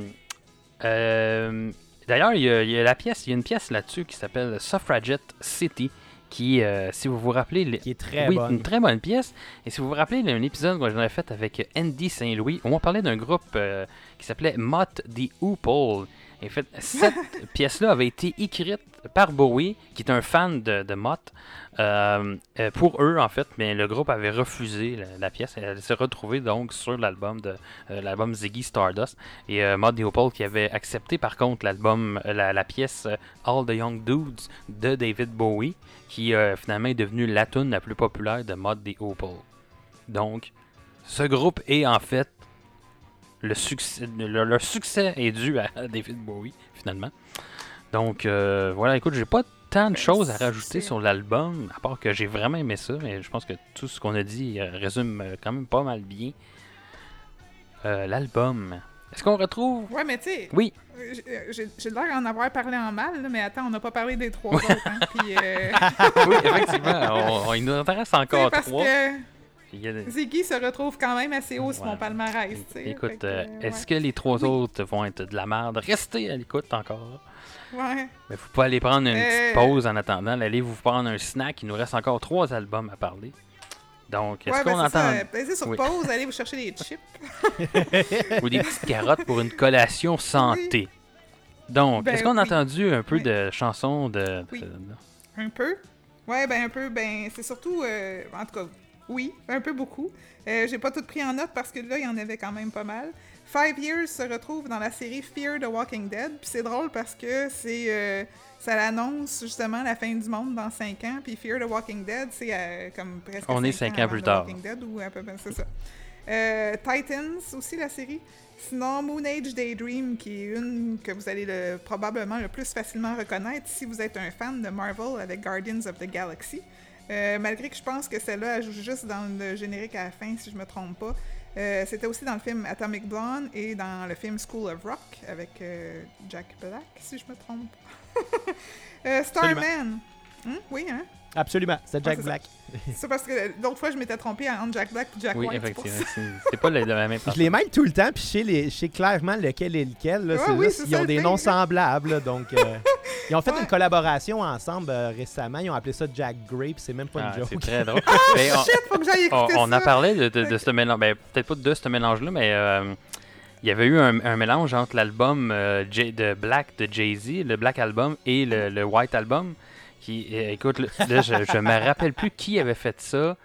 Euh, quelque chose Mouse, je, je sais plus. En fait, c'était un. T'en parlais le Ouais, dernier ça. épisode quand on parlait de Kanye West, je Euh, ben, en fait, j'en parlais dans l'épisode où on parlait de l'album euh, euh, de- du Black Album de Jay-Z, en fait. Là. ah, c'est ça, Donc, oui, c'est vrai. euh, C'est je ça là sais plus qui avait fait ça. ouais. C'est un album qui- qu'on peut à peu près pas retrouver ne- nulle part parce que c'était comme plus ou moins légal d'avoir fait cette- cet album-là. Donc, il n'y a, pas, euh, y a pas grand monde qui, peuvent le vendre, en fait. Et c'était Danger Mouse qui avait fait cet album-là. Donc, j'ai retrouvé ça dans mes notes. Voilà. C'est difficile, c'est difficile. Donc, euh, des chansons préférées ou des chansons que vous avez moins aimées? Attends, attends, attends, j'avais pas Ah, fini, mais là, j'avais pas fini. Il faut, faut arrêter de filmer Ouais. son chat puis se concentrer, de Jannick. Ouais, mais Il est très beau, ton chat. il est où? Ben oui, il est beau, mais il est épais. J'ai failli Euh, avoir mon chien pendant l'enregistrement, mais il m'aurait dérangé. Fait que je l'ai Ben, j'ai oublié de mettre le- mon chat dans sa chambre pour comme, le mettre en punition le temps parce qu'il me dérange tout le temps, comme il est en train de faire présentement. Euh, Il y a Starman qui se retrouve dans la si- troisième saison de The Crown. Lâche mes feuilles. Euh, il y a aussi dans Les Simpsons saison 26, dans la série Torchwood, qui est un spin-off de Doctor Who. Euh, saison 1, Doctor Who saison 1, The Martian, le film en 2015. Euh, on a aussi Ziggy Stardust qui se retrouve dans Kong Skull Island, que j'ai pas vu, qui est sorti en 2017, et le jeu Guitar Hero, qui est sorti en 2005. Sinon, on a Rock'n'Roll Suicide dans Raid Donovan saison 5 et Suffragette City, que vous allez probablement aussi reconnaître parce que ça se retrouve aussi dans Guardians of the Galaxy, mais cette fois-ci le volume 2 sorti en 2007. Dans la série Vinyl, saison 1, dans le jeu Rock Band en 2007, le, euh, le film Lords of Dogtown en 2005 et la série Gilmore Girls, dont on parle pas souvent ici, mais qui est excellente, euh, saison 3. Beaucoup, beaucoup d'affaires. Encore une fois. Oui, beaucoup, beaucoup, beaucoup. David Bowie qui nous inspire au domaine de l'écran et du visuel. Des chansons Oui, que vous avez euh, appréciés Ah oui, qui sortent du lot ou qui sont euh, à éviter selon vous, peut-être sur l'album moi, j'en ai pas des chansons à éviter. C'est pour ça que je te disais, comme, pas en peur tout de suite, je l'ai pas haï, l'album. Il était moins bon que Hunky Dory à mon goût à moi, mais c'est quand même un des deux meilleurs albums de David Bowie qu'on a écouté cette semaine. Euh, ma préférée, c'est Starman, ça va sans dire. Un autre connu et ô combien excellente. Super setup pour le personnage de Ziggy, très orchestral, spectaculaire. Encore un son assez Beatlesque, mais très Bowie pareil. Euh, un beat accrocheur. Euh, sinon, Rock'n'Roll Suicide, elle m'a personnellement surpris. C'est sur la chute du personnage de Ziggy. Euh, guitare, voix, drum, deuxième guitare, cuivre, tu sais, ça se monte tranquillement pas vite comme un kit Lego, puis euh, par couche superposée d'instruments. Lâche mes feuilles! C'est une balade solide. Excusez, parce que Moscato est vraiment en train de me déranger présentement. Il a besoin d'attention, ce chat-là. Décalisse, le chat!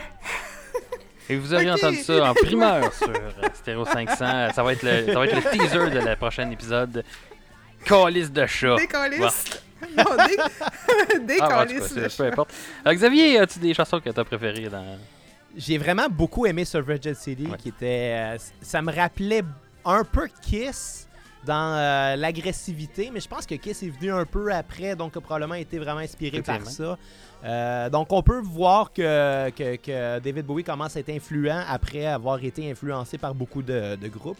Euh, la chanson que j'ai moins aimée serait It Ain't parce qu'elle me rappelait beaucoup trop April Wine. Puis aussi parce que je pense qu'elle a souffert euh, d'une petite erreur de production au niveau de la batterie. Euh, Il y avait quelque chose que je trouvais bizarre. J'avais l'impression que les côtés gauche et droit de la batterie étaient désynchronisés. Puis sur le coup, je me suis dit, bon, peut-être que c'est littéralement ça qui est arrivé avec les, bandes magnétiques qui ont été un peu désynchronisées, sauf que ça aurait créé une petite erreur de phase dans le son qui aurait causé une annulation de fréquence. Donc, c'est impossible que ça soit ça, sinon on, s'en rendrait compte ça sonnerait euh, vraiment étouffé, vraiment euh, mauvais. Je me suis posé la question s'il n'y aurait peut-être pas eu deux drummers sur cette chanson-là même. Puis en regardant sur euh, les, les, les, les credits, je me suis rendu compte que non, il y en avait juste un. Donc mon hypothèse, qui n'a pas été confirmée, mais mon hypothèse serait qu'il aurait vraiment enregistré la chanson deux fois, puis qu'il y ait deux drums sur la sur la, la, la, la, chanson finalement, qui causerait un effet un peu débalancé. J'ai aucune idée là, en ce moment, je dis un ouais. peu n'importe c'est pas quelque chose que j'ai remarqué, mais je pense que je vais réécouter la pièce avec ça en tête. Mais j'ai l'impression que c'est l'album au complet même, que des fois, là, que ce soit vraiment une fraction de seconde entre le coup de snare à gauche puis le coup de snare à droite, j'ai l'impression qu'ils ont voulu créer un effet stéréo. Puis il faut pas oublier qu'on était à une époque où on expérimentait Ouais. beaucoup avec les techniques d'enregistrement. Ça s'est vu des albums avec deux batteries. Euh, mais je crois pas que ce soit vraiment désynchronisé comme je pensais à la base parce que vraiment là euh, quand des micros sont déphasés comme ça il y a une annulation de fréquence qui ferait que ça aurait été horrible là. Mais question comme ça, tu l'as écouté sur, sur quel euh, support? Première fois, c'est dans mon auto, puis j'ai un, so- j'ai un speaker de sauter, fait que ça aurait pu être ça la réponse. Mais après l'avoir écouté avec des écouteurs, c'était encore plus évident. Euh, Ouais, mais je veux dire, est-ce que tu as le vinyle, toi, ou tu l'as écouté sur Spotify? Ah non, sur? Spotify, ouais. Ok, moi, je l'ai pas écouté avec des écouteurs, c'est peut-être pour ça que je l'ai pas Fait entendu, cette, cette subtilité-là, Non, là, mais effectivement, ouais. Donc, Ouais. C'est peut-être juste dans ma tête aussi. Ouais, c'est peut-être dans ta tête qu'il y a de la résonance, quelque chose. Peut-être. Euh, oui, de mon côté, je, par- je pense que je partage pas mal vos opinions pour les, les meilleures chansons. Suffragette City, Starman, qui étaient des excellentes chansons. Ziggy Stardust aussi, c'est une bonne pièce. La pièce euh, un peu thème Ouais, de, vraiment. de, de- de l'album.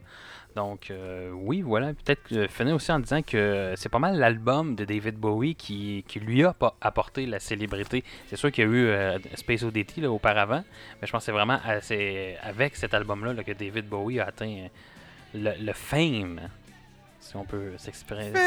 Effectivement. Donc, euh, Ben, c'est surtout qu'il a apporté euh, un nom puis un personnage à sa musique, puis c'était quand même rare à l'époque, on voyait pas ça souvent, puis je pas mal sûr que c'est lui qui a inspiré ces mouvements-là, ouais. de groupes qui se déguisent puis de groupes qui se Ben, euh, ça, ça- ça vient pas mal tout en de lui. 72. Ben, ça faisait euh, partie du glam rock, me semble. Oui, c'est oui, ça faisait partie du glam rock. Ouais, parce que Iggy Pop aussi, Oui. je pense. Il y avait Iggy Pop parce que même Velvet Underground, il y a eu un film, justement, je pense, je suis pas sûr, qui s'appelait Velvet Underground avec Ewan McGregor, puis ça parlait un peu de l'époque Iggy Pop, David Mhm. Bowie, justement, dans les années Ouais. 70 en Angleterre. Ouais. Je sais pas si c'est lui Ouais. qui a amené ça. mais On se rappelle que Peter Gabriel, à cette époque-là aussi, était pas mal déguisé. Oui, aussi, même ouais. qu'il avait peut-être commencé un peu avant.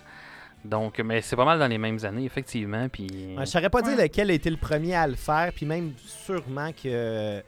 Si on passe là, à- aux années même 40, 50, Mm. 60, dans le monde, on parle pas juste du rock, là, on parle euh, dans le monde entier, il y a sûrement des, ar- des, des- des- des musiciens qui sont arrivés avec des personnages comme Oui. ça, mais je pense que c'est le premier qu'on peut vraiment euh, pointer du doigt puis euh, se dire qu'il a marqué à ce point-là. Effectivement. Comme si, comme s'il amenait le- le- l'aspect du cinéma sur euh, bande magnétique, mettons. Mhm. Ouais, ou littéralement du théâtre. Ouais. Ah oui, effectivement.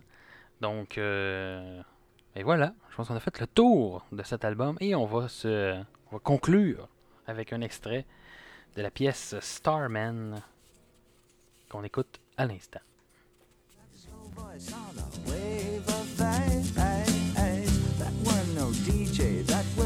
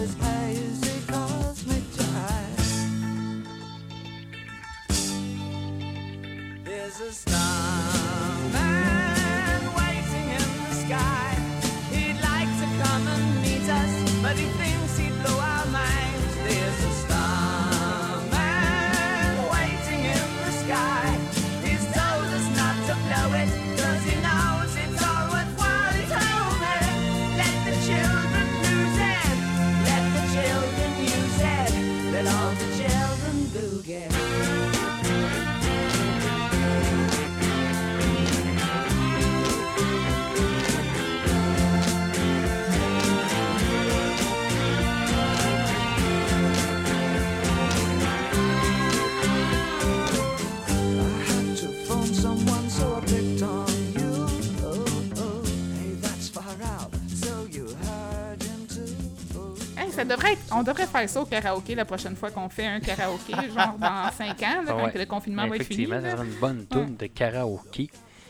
Mais les karaokés, euh, c'est ça, c'est, ce n'est pas prêt d'être réouvert.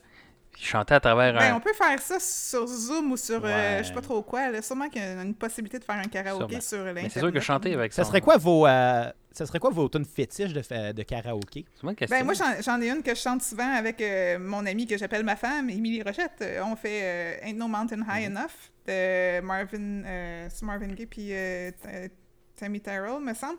Sinon, euh, là, ma plus récente que j'ai faite, qui a eu beaucoup de succès dans le dernier karaoké où je suis allée avant le confinement, c'était These Boots Are Made for Walking de Nancy Sinatra. Oh!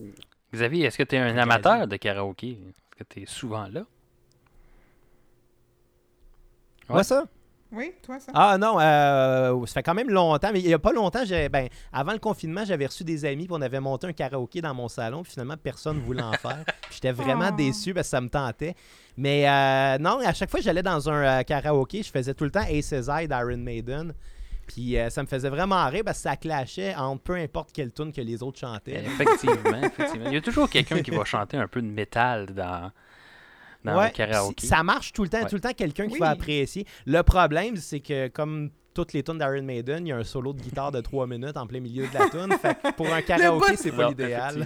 Non, ça, c'est le bout qui rend Jennifer, qui nous écoute présentement. Salut Jennifer. Le bout instrumental, c'est le bout qui la rend Inconfortable. parce qu'elle sait pas quoi faire. Elle n'aime pas les longs bouts instrumentaux. Tu sais, moi, je suis habitué de faire de la musique sur une scène, mais j'ai tout le temps un instrument sur moi. Fait qu'un Mm. bout instrumental, quand j'ai juste un micro, je ne sais pas comment bouger. Mais moi. tu fais du air guitar, Ouais, je pourrais. ou tu danses, ou tu fais comme Nicolas. Nicolas, notre ami Nicolas, qui lui, va s'asseoir à table, prend un verre, genre avec ses amis, puis après ça, Tu payes des shooters au DJ pendant le solo de Ace Society. Ouais, effectivement. Euh, je pense que de mon côté, mon gros hit de karaoké, c'est euh, Father and Son de Cat Steven. J'adore chanter. C'est bon à chaque J'adore chanter cette Ouais. chanson-là. Quelle belle pièce. On y reviendra d'ailleurs Ouais. sur Cat Steven. Je crois qu'il y a un album euh, T for the Tillerman qui se retrouve dans le 500 The Greatest Album of All Time. Très bon album. On y reviendra dans le futur. Mais pour l'instant, nous sommes encore avec David Bowie et nous allons parler maintenant de l'album Aladdin Sane. Sixième album studio de Bowie, donc l'album qui a suivi euh, Ziggy Stardust, sorti en 1973. Et C'est le premier album, on disait hein, que c'est Ziggy Stardust qui l'a un peu amené au vedettariat, donc c'est le premier album que Bowie sort depuis, qui est comme plus dans le vedettariat. Euh, la plupart des chansons ont été écrites euh, sur la route aux États-Unis, entre les spectacles de sa tournée. Un album donc grandement influencé par les États-Unis et par la perception que Bowie avait des États-Unis à ce moment-là. Et ça met en, scène un nouveau persona qui se nomme Aladdin Sane. Euh, le, cover de l'album, euh, sûrement que vous avez déjà vu ça, euh, probablement entre autres dans le film Crazy. On voit le personnage de Marc Grondin déguisé avec cette maquille, avec l'éclair dans le visage. Eh bien, il paraît que c'est, ça représente le cover d'album le plus cher qui a été fait à l'époque. Eh Oh. bien, ça, euh, je comprends pas, mais bon, écoute, il paraît que le maquillage était cher. À l'époque, c'était une denrée rare. Ça a coûté cher le maquillage. Euh, Ouais, ça doit être la teinture à cheveux aussi. Peut-être aussi. Ça représente en fait le dédoublement de personnalité du personnage Aladdin Sane et les sentiments partagés de Bowie euh, sur la, la tournée et le vedettariat. C'est un album qui a atteint le numéro 2 au UK Album Charts et le numéro 17 au US Billboard 200. Et euh, l'album a reçu de bonnes critiques, même si plusieurs le trouvaient inférieur euh, par rapport à son album précédent. C'est un album qui contient 10 chansons d'une durée de 41 minutes et est classé 279e dans le palmarès du Rolling Stone. Et voilà maintenant, qu'en avez-vous pensé de Aladdin Sane? Ben, moi, cette fois, on sent un peu plus l'influence ou inspiration de Iggy Pop et des Rolling Stones. Euh, album un peu plus cacophonique, une anarchie musicale, mais quand même contrôlée, plus inégal dans son pacing, à mon avis, à moi. Beaucoup d'expérimentation, peut-être un peu trop, quand même du bon storytelling cinématographique, encore un peu orchestral, symphonique, mais plus glam rock que les précédents, mais manque tout simplement de chansons à succès, c'est pas son meilleur. C'est mon opinion. Effectivement, c'est pas. euh, Ben, je pense que surtout après le. Ben, bon, vous avez peut-être pas aimé Ziggy Stardust, mais je pense qu'après le- le- la sortie de Ziggy Stardust, d'arriver avec cet album-là, je pense que de toute façon, ça aurait été difficile, surtout qu'il y a eu bien du. du euh, euh, ça a été bien populaire en fait cet album-là. euh, le- Ça l'a mis la barre oui, trop haute, effectivement. Donc il a fait un Xavier de lui-même. il a mis la barre Absolument. trop Mais en fait, non, en fait, c'est peut-être moi qui ai fait une, une Xavier de moi-même parce qu'après avoir écouté. Bon, là, c'est rendu que je suis une expression. Oui, Et oui, et voilà. j'ai Xavier. Un seul passage. J'ai j'ai Xavier, c'est ça, oui. faites un Puis, Xavier. euh, check, ben, faut que je m'en souvienne les prochains épisodes qu'on va enregistrer. Mais non, mais c'est ça. Euh, après avoir écouté les deux premiers albums, euh, Hunky Dory puis Ziggy Stardust, peut-être que je me suis mis une barre haute euh, inconsciemment, puis que je m'attendais. Tu sais, c'est pas comme genre, bon, un autre de Bowie, j'ai hâte de voir que ça va. Peut-être que c'était juste comme, ok, là, c'est parce que ça commence à être. euh, ouais, tu sais. En tout cas, vous saviez ce que je veux dire quand que je dis que j'ai fait un Xavier de moi-même. voilà. Voilà. Parlant de Xavier, qu'est-ce qu'il a pensé, Xavier, de cet album? Moi, euh, c'est surprenant, mais je pense que c'est celui que j'ai préféré dans tous les albums desquels on parle aujourd'hui parce Oh, que... fucké, lui. Ah, pour vrai, j'ai- t'as mentionné l'espèce d'anarchie chaotique euh, qui est quand même contrôlée. Moi, ça m'a vraiment fasciné. Puis je pense que ce qui est envoûtant dans cet album-là, euh, c'est euh, le piano. Le piano de, euh, du début à la fin va être vraiment présent. C'est un des seuls instruments qui est mixé en stéréo. Fait que ça montre qu'il veut lui donner de l'importance puis mettre cet instrument-là vraiment euh, Wiki, ouais. comme. Euh, ouais, je sais pas si, les- si, euh, si ça a été écrit ou quelque chose, mais à part la batterie, euh, il y a juste le piano qui est en stéréo. Le, le reste, c'est tout le temps mixé mono. Puis bon, surtout dans la pièce Aladdin Sane, la chanson titre, on a un solo de piano qui vient prendre toute la place, qui vient littéralement enterrer euh, le reste du groupe. C'est un solo vraiment chaotique, vraiment euh, anarchique, mais qui reste tout le temps dans la gamme de blues. Fait que ça reste qu'il n'a pas joué n'importe quoi. Il a joué des tunes qui se tenaient ensemble pour aller donner quand même une ambiance un peu cacophonique. Le son du piano très hunky, très sec. On dirait qu'ils ont enregistré ça avec un piano droit, mais avec des très vieilles cordes pour que ça laisse cet euh, aspect folk rock un peu euh, qu'il essayait d'aller apporter. J'ai trouvé ça super cool. D'ailleurs, le, pianiste, c'était Mike Garson. Euh, il jouait aussi pour Nine Inch Nails, Smashing Pumpkins. Dave Brubeck, euh, Stanley, euh, Stanley Clark. euh, qui, est- qui était bassiste jazz. Donc, quand même des très gros noms. Puis on s'entend que, bon, Dave Brubeck, c'est des années 60 euh, à peu près, tandis que Nine Inch Nails, c'est vraiment plus récent. Smashing Pumpkins aussi. Donc, il y a vraiment une grosse carrière. Là. Il n'a pas juste euh, accompagné David Bowie, finalement. Sinon, je trouve que cet album-là, il est surtout très influent. C'est ça qui, euh, qui m'a le plus marqué parce que tous les autres albums avant, j'avais l'impression qu'il y avait des chansons que j'avais déjà entendues ailleurs avant, tandis qu'à celui-là, les, les chansons auxquelles ça me faisait penser, c'était plus des tunes sorties plus tard qui auraient peut-être inspiré, là, comme euh, euh, la chanson euh, The Prettiest Star. Euh, c'est une super grosse influence sur Queen, euh, surtout sur l'album euh, Sheer Heart Attack qui est sorti l'année d'après. Ouais, si tu me permets, ça a l'air que The Prettiest Star, c'est comme le- la suite à Space Oddity. Oui. Ah, ben, ça se peut très Internet, là. Ouais. C'est très logique, ouais, très bon Mm. point. Euh, je trouve dans la façon de développer le tone de guitare sur cette chanson-là, les couches euh, de solo de guitare euh, qui met un, un au-dessus de l'autre, finalement, ça rappelle le jeu de Brian May dans Queen. Les arrangements de voix, tout ça, ça rappelle Killer Queen, surtout la pièce Killer Ouais. Queen qui est sur Sheer Heart Attack. Puis on s'entend que Queen et David Bowie ont été des amis proches pendant longtemps, donc surtout Freddie Mercury ont fait Under Pressure ensemble. Donc c'est sûr que les deux ont eu une influence euh, un, un sur l'autre. Euh, Il y a la chanson aussi Jean Jenny, euh, qui est littéralement la tune TNT de ACDC, mais littéralement avec un arrangement moins rock. Moi j'ai l'impression Ouais. que ACDC... Jenny. Ouais. Ah ouais, c'est. Il part pas sur le même temps de la mesure, mais sinon c'est. C'est la même chanson, euh, mais arrangée différemment. J'ai vraiment l'impression qu'ACDC, qui était peut-être pas au, au top de leur euh, euh, originalité à ce moment-là, parce que c'est sur leur premier album aussi, fait qu'il y avait moins d'expérience, là, donc qui ont sûrement été inspirés beaucoup, euh, entre autres par cette chanson. Je, je lisais que Jane Genie, même, euh, je disais que euh, elle aurait été comparée souvent à un thème de James Bond. Comme si c'était une, qui aurait Ah ouais? été une, une bonne pièce pour un thème de James Bond.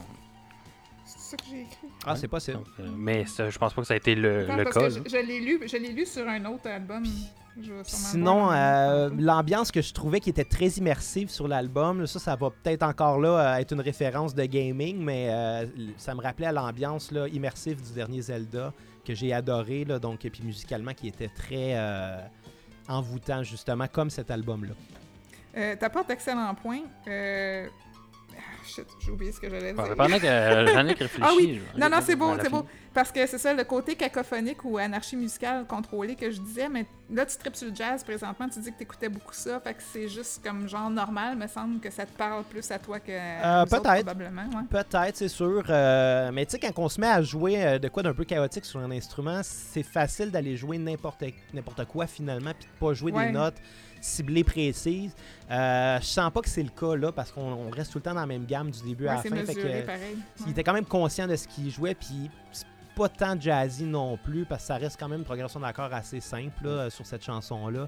Euh, puis qui reste quand même, comme je dis tout le temps, dans la même tonalité. Donc, euh, ouais, peut-être. Peut-être que le fait que j'aie un intérêt envers le jazz, ça me, ça me rapproche un peu de ce son-là. là. De mon côté, euh, je pense que j'ai mal fait l'exercice avec cet album-là. Ça faisait déjà les deux derniers albums que j'écoutais en prenant des notes. Probablement mon écoute était fatiguée. J'ai un peu moins aimé. Euh, c'est sûr que j'avais tellement aimé ce Ziggy Stardust que peut-être que l'avoir écouté à la dance euh, immédiatement après a pas aidé. Je suis certaine, il y a quelque chose de très américain dans l'album. Je pense que ça paraît qu'il a, euh, il y a une sonorité, j'ai l'impression, euh, plus américaine. C'est peut-être moi qui est influencé par la description de l'album. J'ai trouvé qu'il y avait euh, euh, une américanité. Hey, c'est un mot qui se dit. Il était quand même sur le point de déménager aux États-Unis à Ouais. ce moment-là dans sa carrière. Fait que sûrement qu'il commençait à s'inspirer de ce qui se faisait là-bas Euh, aussi. j'ai trouvé un peu inégal au niveau peut-être du pacing, côté B un peu meilleur, plus fort, un manque de balance là, en- en- entre les chansons à mon avis. Euh, mais l'album commence euh, vraiment en force, je trouve, avec la pièce euh, Watch That Man, je crois. Euh, donc ça, tonne- ça rentre une tonne de briques. J'ai quand même apprécié l'album, ça n'a pas été mon préféré. Mais évidemment, oui, je pense que c'est un album qui, on le sent, qui est influent.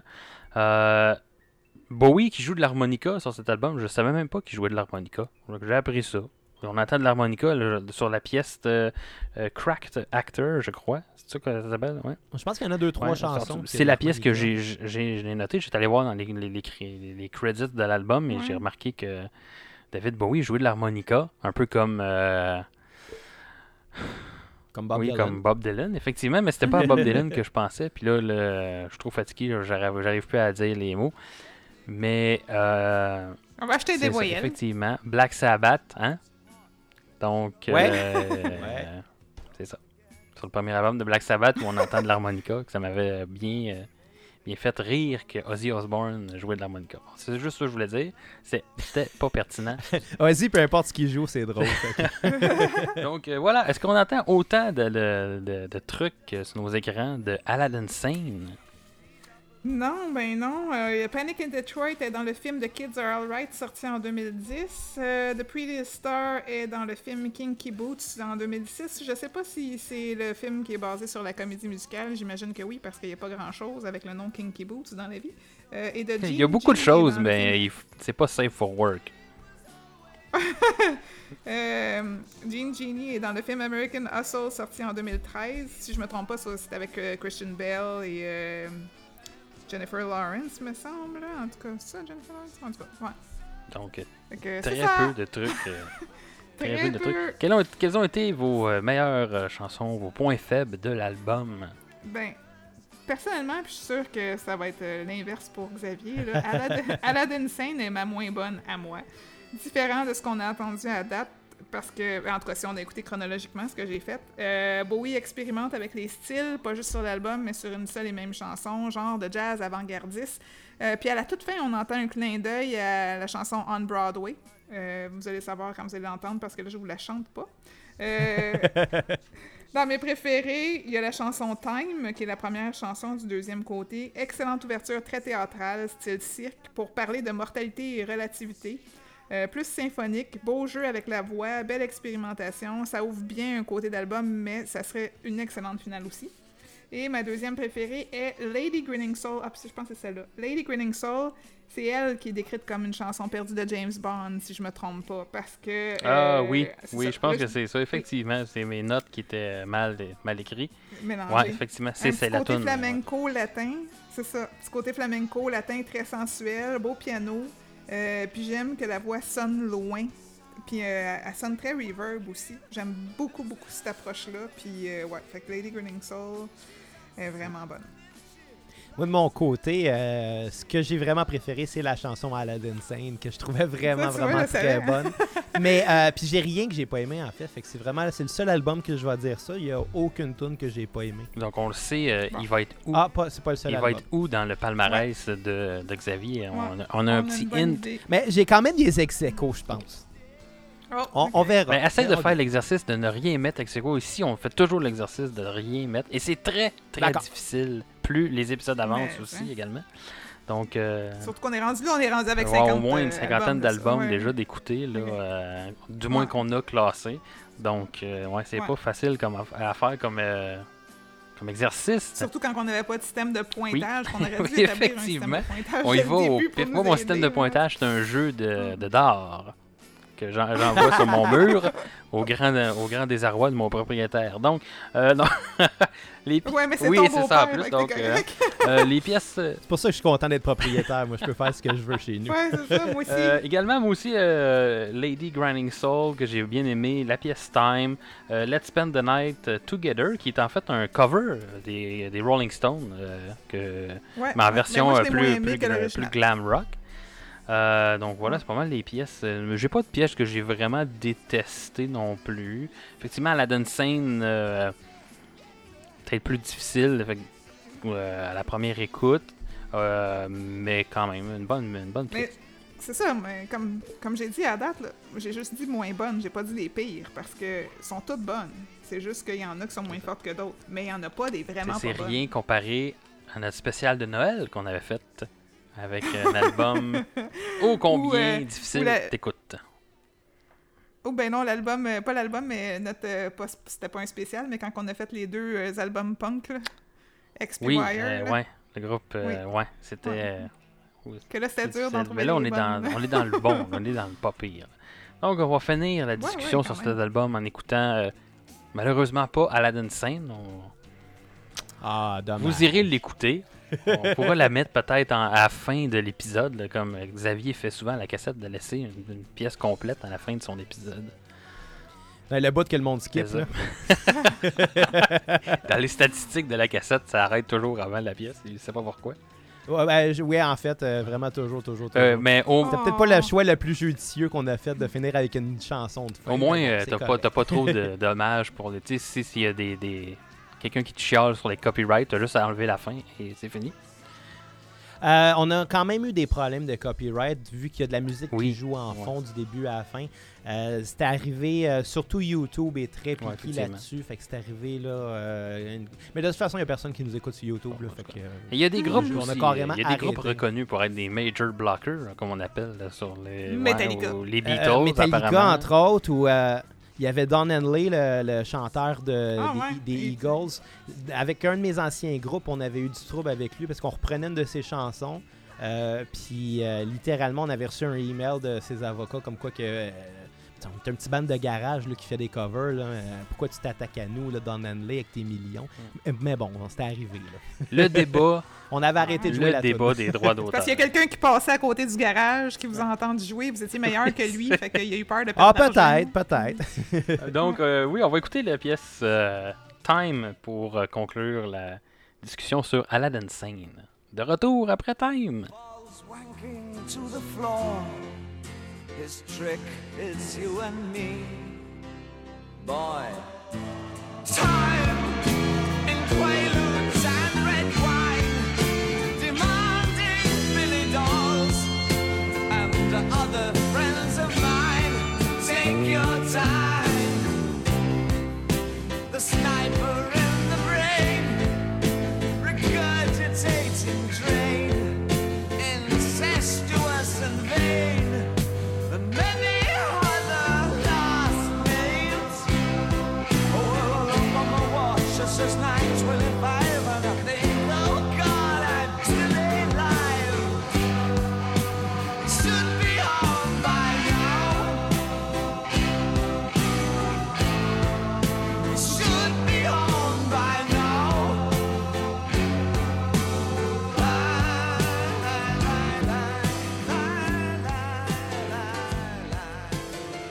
sais pas si les, les gars de One for One vont écouter cet épisode, mais ça serait, ça serait eux qui mettent en comparaison deux chansons durant leur podcast qui ont le même titre. Peut-être qu'ils pourraient prendre cette pièce et la pièce de Pink Floyd, Time. Pink Floyd. On pourrait faire un bon Mhm. épisode, peut-être. Donc, si vous nous écoutez, c'est ma suggestion pour vous. Maintenant, euh, le prochain album, on saute un peu dans le temps, dans la chronologie des albums de, David Bowie, pour se ramasser en 76 avec l'album Station to Station. Donc, entre Aladdin Sane et Station to Station, il y a eu trois albums Pin-Ups en 73, Diamond Dogs en 74 et Young Americans en 75. Je vais juste les mentionner, mais on n'en parlera pas. Donc, euh, c'est juste pour une question de vous situer dans le temps. Donc, l'album euh, Station to Station, qui est son dixième album studio de Bowie, euh, sorti en 76, comme je mentionnais, encore un nouveau persona de scène pour cet album, The Thin White Duke. Euh, on parlait de drogue hein, tantôt pendant l'enregistrement de l'album. Bowie était très dépendant à la cocaïne et il dit ne presque rien se rappeler de la production de l'album. Donc et voilà. L'album représente une transition aussi dans son son et continue à développer le funk et le soul qui avait commencé à travailler dans son dernier album Young American et commence à prendre une nouvelle direction plus électro, entre autres influencé par le groupe Kraft Wreck qu'on avait parlé ici à Stereo 500. Euh, L'album est décrit comme un des plus accessibles de, de Bowie. Et euh, écoute, c'est ce, qui- c'est ce que j'ai lu. On va voir si, on pense Oui, moi aussi. aussi, je l'ai lu. Euh, L'album a été dans le top 5, euh, autant dans les charts aux États-Unis qu'au UK. 6 chansons, 38 minutes, et est classé le 324e dans le classement. C'est donc le- l'album le, moins haut classé euh, dans, dans le palmarès pour David Bowie. Donc voilà. Je pense On que Yannick n'a que- pas aimé l'album mais avec Je le pense que moi non plus, fait. je l'ai pas aimé. Moi, là, ben là, moi, je suis en train de lire mes ça- notes puis mon classement. Là, je me dis, j'ai, euh, je suis complètement à l'inverse de vous, on dirait, aujourd'hui. Donc, euh, voilà. C'est c'est bien correct, qui arrive. on a chacun droit à notre opinion. Mais tu sais, selon moi, ceux qui ont dit que c'était son album le plus accessible ont pris la même cocaïne. Probablement, oui, dans le même trip de drogue. En 1977, Bowie aurait dit au magazine Cream, qui s'écrit C-R-E-E-M, que l'album n'a pas d'âme, alors que la critique dit que c'est un album plus accessible et impénétrable. Je suis d'accord avec la première affirmation. Il manque de vie dans cette œuvre. C'est comme le monstre de Frankenstein. Plein de bons morceaux sans l'électricité. Très expérimental, peut-être trop. Tout est répétitif et long. Euh, ne se prête pas bien du tout à ce type d'exercice qu'on fait, euh, qui est de l'écoute euh, en continu. là. Je trouve que c'est beaucoup trop déprimant. C'est c'est mon opinion. C'est l'album qui se retrouve au bas de, de ma liste des cinq de Bowie, personnellement. Je vais être d'accord avec toi parce que euh, c'est aussi l'album qui m'a le plus déplu. Euh, je pense que le problème, c'est que ça met beaucoup trop en évidence l'état d'esprit euh, dans lequel euh, Bowie était à ce moment-là. Il venait de démé- C'est-à-dire, je les têtes. Ben, oui, mais pas juste les têtes, c'est qu'il il venait d'aménager à, à LA, puis il était vraiment pas bien à LA. Il était paranoïaque à ce moment-là, consommait beaucoup de cocaïne. Il était fasciné par l'occultisme et la littérature d'Aleister Crowley. Si vous connaissez pas Aleister Crowley, allez voir un. Faites un petit tour sur YouTube, écrivez son nom. C'est considéré comme un des personnages les plus macabres de l'histoire. Euh, puis il fascinait euh, Bowie, même que Bowie en avait peur. Donc c'était assez spécial. Euh, il se nourrissait que de poivrons et de lait à ce moment-là euh, de sa vie. Donc euh, je Oups, pense que Bowie a- allait pas bien. Oui. Oui, allô? Oui, on a comme eu un problème Ouais. technique momentané. Ouais. Ouais, c'est bizarre. Moi, j'ai entendu qu'il se nourrissait de poivre. De, poi- de poivrons et de lait. Oh, quand Seulement. Et de lait. seulement Oh. que, de, que ça. Fait ah, il allait pas bien, euh, Bowie. Puis euh, il décide de former un nouveau groupe à LA. C'est ça qui a marqué le plus son changement de son. Puis je pense que le fait qu'il était peut-être pas habitué de travailler avec ces musiciens-là, c'est peut-être ça qui a démontré aussi qu'il cherchait à ce point-là. Euh, mais bon, il y a des bons côtés. On entend beaucoup plus la baisse qu'avant. Je pense que c'est ça qui manquait de la baisse dans, euh, dans ses, précédents albums. Là, on l'entend beaucoup. C'est très funky. D'ailleurs, euh, le bassiste euh, George Murray, euh, avec qui il jouait à ce moment-là, c'était aussi le bassiste pour Iggy Pop à la même époque. Donc, c'est là qu'ils ont, ils ont fini par se connaître un peu plus. Moi, je pense que ça a laissé beaucoup présager le son californien des années 80, là, très, très funky, très bluesy. Mais l'album me semble incomplet. Je pense que c'est celui qui vieillit le moins bien aussi de la gang. Je pense que c'est vraiment le problème de cet album-là. C'était passé date un mois après sa sortie. Ouais. Mon côté, j'ai aimé. Je, je pourrais pas dire pourquoi j'ai aimé tant que ça. Euh, j'ai quand même aimé pas mal le début de l'album avec la pièce titre euh, Station to Station. Euh, il y a quelque chose de progressif peut-être dans l'album. En fait, dans cette pièce-là, on parlait tantôt que j'aurais aimé voir David Bowie dans un groupe, un groupe de rock progressif. Euh, évidemment, on sent que l'album est dans un autre univers complètement comparé à ses albums précédents. Euh, ouais, j'ai étonnamment, je l'ai quand même aimé. J'avais peur quand j'ai vu qu'il avait été influencé par euh, Kraftwerk. Euh, on se rappelle qu'on avait parlé de Kraftwerk ici à Stereo 500 que je n'avais pas particulièrement aimé euh, ce groupe-là. Euh, tu parlais de la basse, euh, Xavier, évidemment. La basse, oui, très bon dans cet album-là. J'ai noté, entre autres, la pièce Stay, où j'ai vraiment beaucoup aimé le- la, euh, dans cette euh, pièce-là. Euh, le côté soul de l'album aussi, qui était que, qui m'a euh, bien plu. Évidemment, c'est pas aussi bon que du Marvin Gaye, mettons, mais c'était quand même assez venu me rejoindre. Une bonne fin d'album aussi. J'aurais peut-être inversé Stay et la pièce Wild is the Wind. Il y a dans cette pièce-là, la pièce, la dernière pièce, Wild is the Wind, un bout magique à mon sens que j'ai vraiment beaucoup aimé. Il était un, euh, c'est une espèce de bout a cappella. Et puis c'est suivi d'une roulade de drum et la tune réembarque après. Et j'ai adoré ce, ce bout. Ça a été le, à mon sens, le highlight de l'album. Beaucoup apprécié. Et euh, le début de la pièce Golden Years, qui pour une raison euh, que j'ignore, peut-être dans la voix ou de la façon que son phrasé était fait, me rappelait euh, un peu du Frank Zappa. Donc euh, voilà. Ah, peut-être un peu, ouais. Euh, mais j'ai fait la, la- la recherche et non, Frank Zappa n'a pas été dans cet album-là. Il devait être euh, occupé à faire euh, ses 450 albums avant de mourir. là. Donc, C'est fou, Red Zappa. J'ai déjà joué du Zappa en show, là, puis c'est c'est pas évident. non, ça doit pas, hein. Ça a l'air assez Ah. complexe quand même. Il y a- on était trois guitaristes qui jouaient en harmonie la mélodie, puis il y a une passe que c'est des quintolets suivis de triolets suivis de croches. On voulait tous mourir. là, Quel personnage, ce Frank Zappa? D'ailleurs, je pense qu'on va faire éventuellement un épisode spécial sur Frank Zappa. Parce que c'est... On cool, en a parlé euh, brièvement avec euh, l'album Freak Out, euh, je crois, de, de Mothers of Invention. Donc, euh, oui, j'adore bon. euh, Frank Zappa. Tu parles de, de, de rythmes différents et tout ça. Il y a une pièce de Frank Zappa qui s'appelait 13, qui est en 13-8, euh, je crois, puis il, fait- il a, il a fait en, en- en- en show live. Et puis là, il dit au monde, euh, pendant que l'intro joue, il dit au monde euh, If you want to clap your hand. Si, vous voulez, si vous voulez taper des mains, c'est ce qui est quand même vraiment difficile dans une pièce faite en 13-8. Et là, il explique c'est quoi, comment compter le temps euh, dans une pièce en 13-8 au début de sa chanson. Je trouve ça assez comique. Ouais, c'est pas surprenant de lui, ça. C'est ça. C'est c'est le personnage de euh, Frank Zappa. Donc, est-ce que, Yannick, euh, on a entendu des chansons de Station to Station en quelque part sur nos écrans?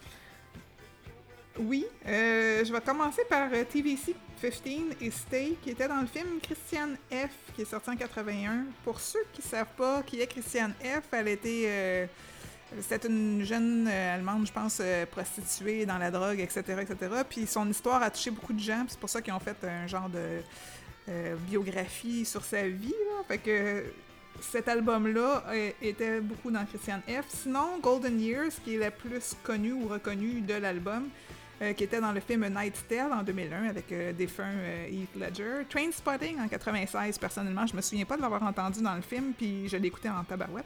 Euh, Grace and Frankie, saison 6, et The Simpsons, saison 23, mais c'est à peu près tout. Oui, il y en a d'autres tunes qu'on aurait entendues ailleurs, mais je peux pas vous en parler parce que je connaissais pas les, les autres. Ouais. Highlight et downside de l'album. Et vous n'avez pas le droit de dire euh, tout l'album. Soyez plus précis. Ah non, mais. Non, non, non, comme je l'ai. Tu sais, oui, j'ai dit que je l'ai pas super aimé, mais comme il y a tous des petits cœurs partout à côté de mes tunes. Euh, sauf, sauf TVC 15, qui est la pire selon moi, c'est écrit bas.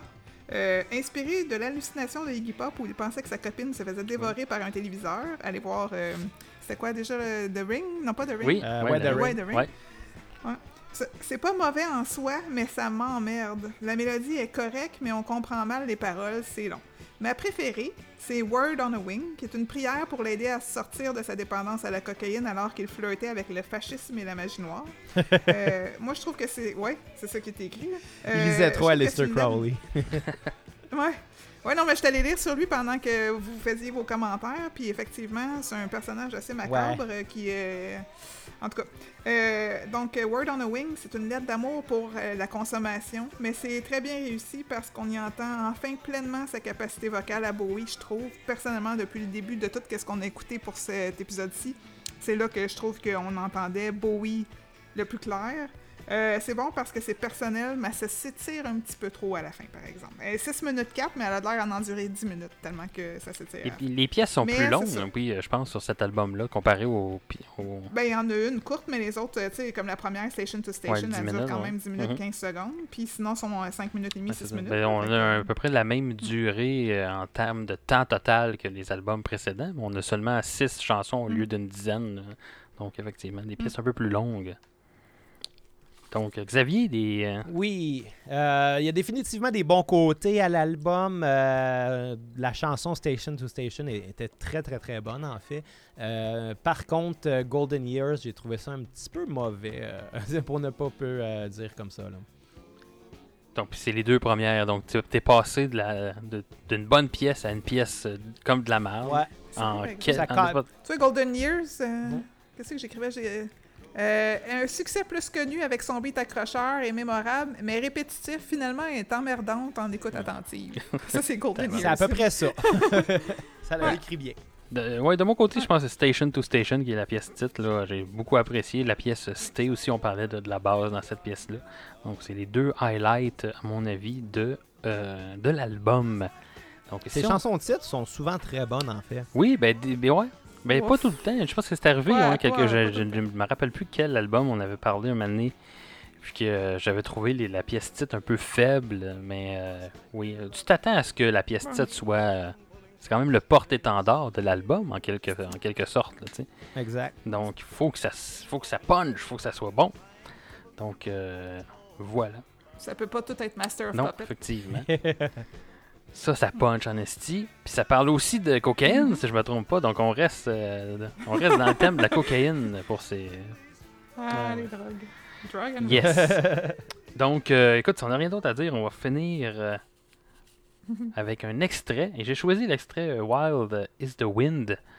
Donc, euh, puis portez attention à ce bout a cappella suivi d'une petite roulade de drum. Ah, que. C'est une reprise d'une chanson de Johnny Mathis qui avait été écrite pour le film Wild is the Wind, justement, en Bon, 1950. fait que là, moi, puis mon, euh, mon appréciation mitigée des covers, là, je viens de me dévoiler que j'aimais un cover. Bon, ça va bien. Ah non, non, euh, non, t'en aimes des covers, on en a parlé dans les épisodes précédents. Donc, euh, Wild is the Wind de David Bowie. With your kiss, my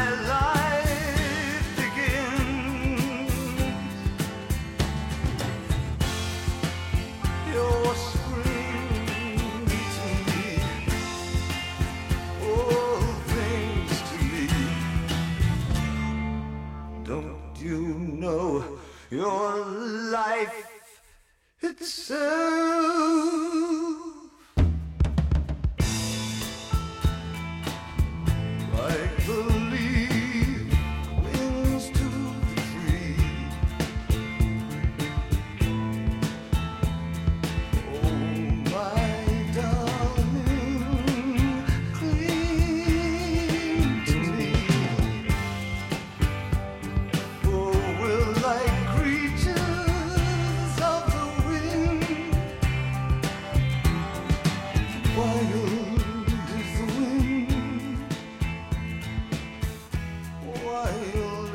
Et maintenant, nous allons parler du dernier album de ce spécial de David Bowie, l'album Low. Donc, euh, l'album Low. Ne pas confondre avec la pièce Low, là, d'Alan Théo. On n'est pas dans la même, dans la même pièce, pas Ou Donc- Lola de The Kings. Ah oui, moi aussi. Donc, euh, oui, l'album, qui est le 11e album studio de Bowie, sorti en 1977. Euh, l'album fait suite au déménagement de Bowie. On parlait de, ses lieux de résidence, mais là, cet album euh, fait suite à son déménagement à Berlin-Ouest après une période très instable et d'abus de drogue, comme on en a parlé. C'est le premier de trois collaborations avec Brian Eno qui portera par la suite le nom de Berlin Trilogy. Euh, même si majoritairement a été enregistré euh, en France, au château d'Hérouville, et ne pas confondre avec euh, la ville d'Hérouville au Québec, la ville raciste de Mauricie. Hein? On se rappellera du sketch du, du Bye Bye de RBO, entre autres, là-dessus. Hérotiville. Donc, euh, l'album euh, marque un changement vraiment dans le style musical de Bowie. Et là, on tend beaucoup plus vers le, côté électro et d'ambiance, entre autres influencé, comme on le disait, par Kraftwerk.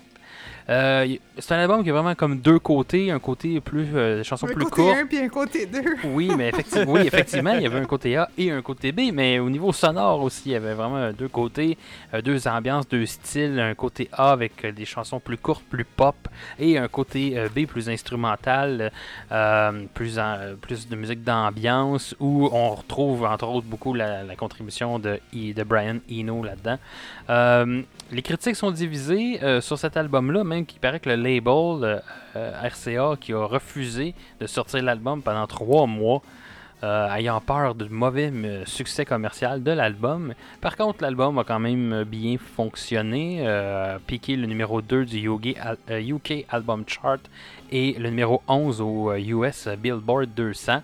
Et euh, par les décennies suivantes, ça va être considéré comme un album qui va avoir, eu, euh, qui, qui va avoir été très avant- avant-gardiste. Donc euh, voilà, 11 chansons sur cet album, 39 minutes, et est classé 251e dans le palmarès du Rolling Stone. Alors, qu'en avez-vous pensé de cet album Low? Est-ce qu'il était low ou high? Moi, il était quand même medium. Les mediums medium.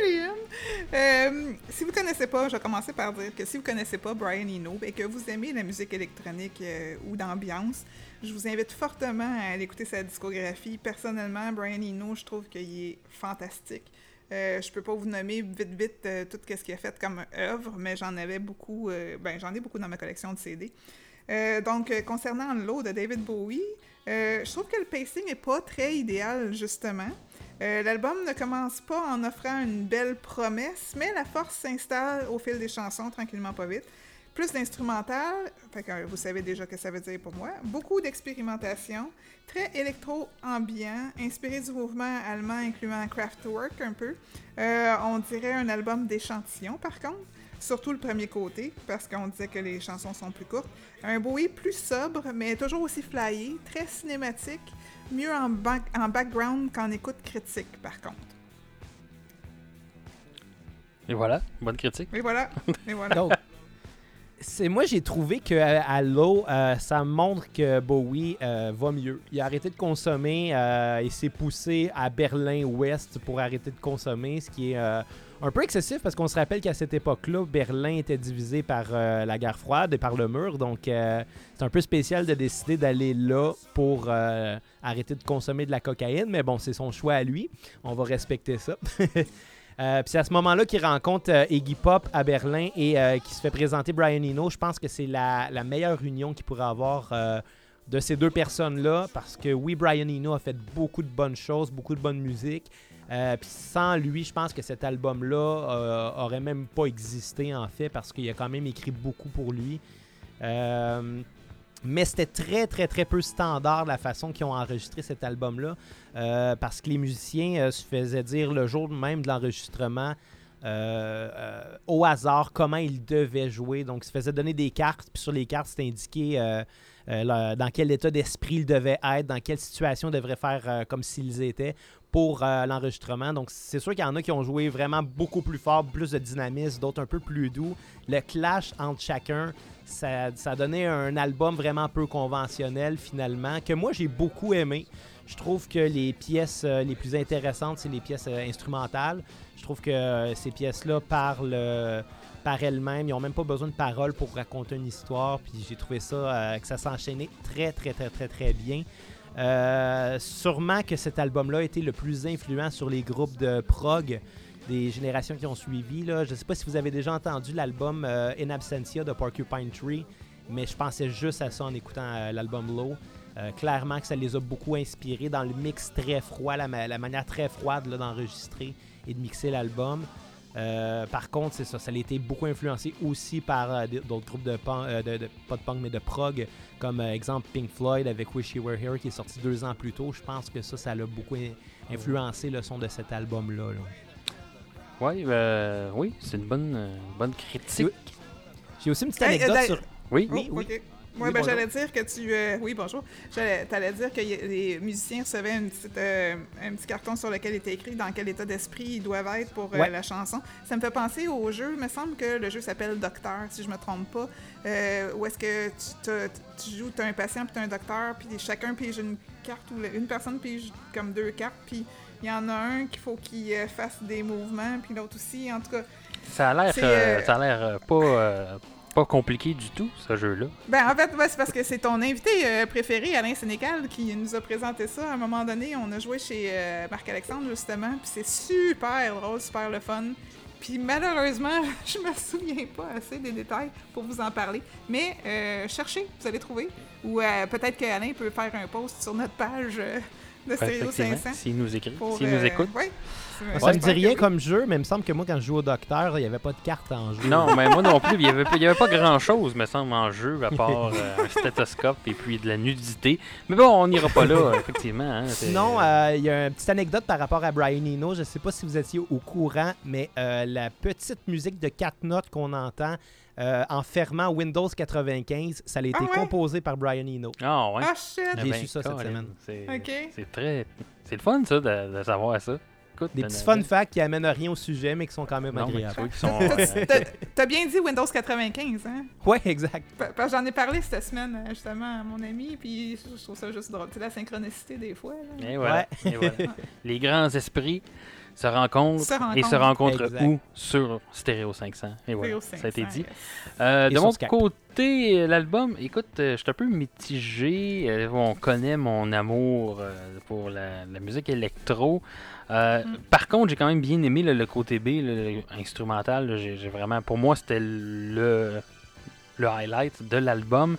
Le côté électro qu'on trouvait sur le côté A, mixé avec euh, peut-être le plus rock, qui m'a un peu dérangé, euh, que j'ai moins apprécié. Je prenais en note euh, la pièce What in the World.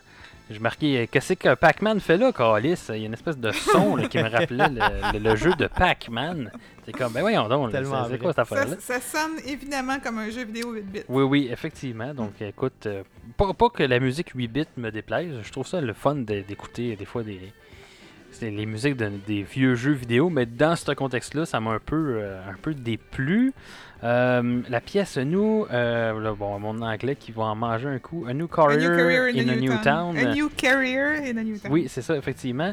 Euh, Il y avait quelque chose dans, dans la sonorité de cette pièce-là qui me faisait penser. J'ai pas réussi à remettre le, le- le doigt exactement sur la, la pièce, là, mais quelque chose comme probablement Keep It Dark ou Abacab de Genesis, par contre, qui était sorti eux en 1981, donc quelques années plus tard, là, mais ça m'a fait penser à, à- à ces pièces-là. Euh, quelque chose de très cinématographique dans le, le côté B de l'album, les pièces instrumentales là, qui m'ont euh, qui m'a très euh, qui m'a beaucoup plu. On aurait pu voir ça dans des documentaires. Je sais pas dans on va en reparler dans, dans quoi que on a, on a entendu les pièces de l'eau, là, mais je- j'aurais quasiment vu ça dans un documentaire genre du National Geographic, quelque chose avec des beaux paysages. Ben bon, peut-être que c'était moi qui étais sa cocaïne en écoutant ça, mais bon. Et euh, on parle de, de, de basse. euh, j'ai noté la, la sur la pièce Be My Wife que j'ai particulièrement appréciée. Donc euh, voilà. Est-ce qu'on a entendu finalement, Yannick, des trucs dans nos écrans de cet album-là? Low. Tout ce que j'ai noté, c'était la chanson Sound and Vision, euh, jouée dans le film Beautiful Boy, qui est sorti en 2018, qui est la réponse initiale de la retraite euh, de David Bowie des États-Unis pour s'en aller euh, à Berlin pour prendre soin de sa toxicomanie. Beautiful Boy, si je me trompe pas, c'est avec Steve Carell puis Timothy Chalamet. Puis ça raconte l'histoire d'un père et de son fils qui est toxicomane, justement.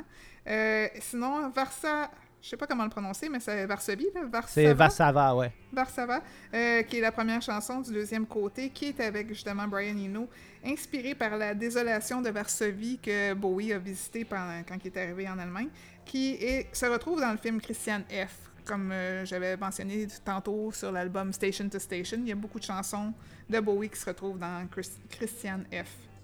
Euh, sinon. Euh, Ne pas se mélanger avec euh, Christian Grey. Ça, c'est un autre film.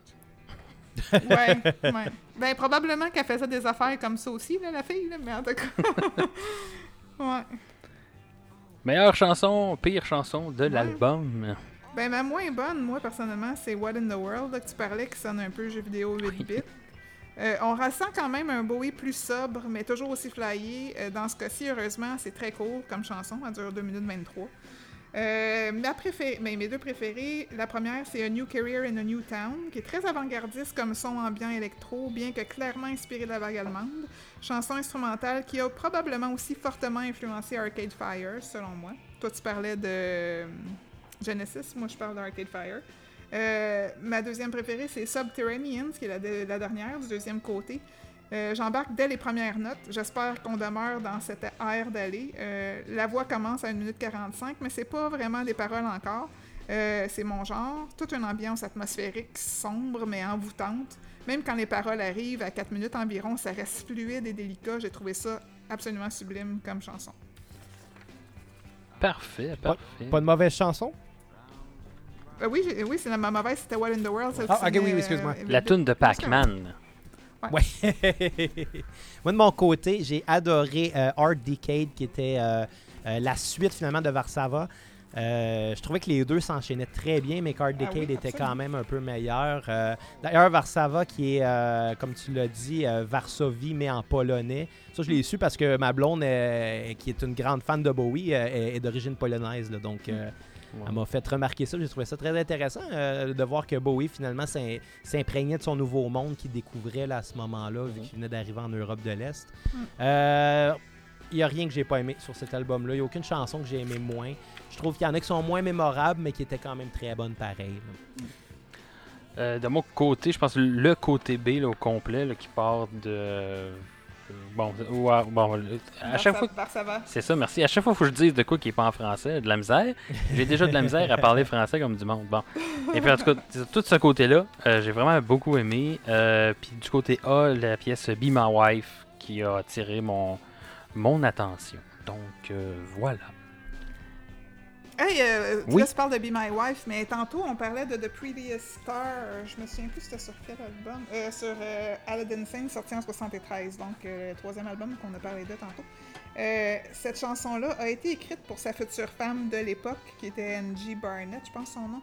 Euh, Puis il lui, il lui avait joué au téléphone avant de faire sa demande en mariage. avant même que ça se trouve sur l'album. C'est cute. Oui, c'est cute, mais il y a eu plein de femmes. Après, là, je pense que la dernière, avant qu'il décède, c'était Iman, là, la mannequin, là. Me semble, en tout cas. Je, je ne pourrais pas dire. Mm. Donc, on va se question. laisser avec. Ben, pas se laisser, mais je veux dire, on va conclure le- La discussion de cet album avec vois, euh, a- cet Quand extrait. il y a trop d'albums, je commence à déparler, c'est pas long. Fait qu'en bon mot, on sait que le max, là, 3-4 albums, Ouais, c'est Gab, ça. il fait Après un ça, super de euh, bon épisode. ouais. S'il y a un cinquième album, non, on est c'est- dans c'est c'est pas bon, faudrait le faire en deux takes. Mon Ouais. cerveau Ben a de la misère. euh, Donc, en tout cas, on, est, on est rendu à presque deux heures de- de- d'émission. Oui, là. Quand effectivement. même. Donc, euh, on va écouter un extrait la pièce A New Career in a New Town, une nouvelle carrière dans une nouvelle ville. Donc, on écoute ça, David Bowie.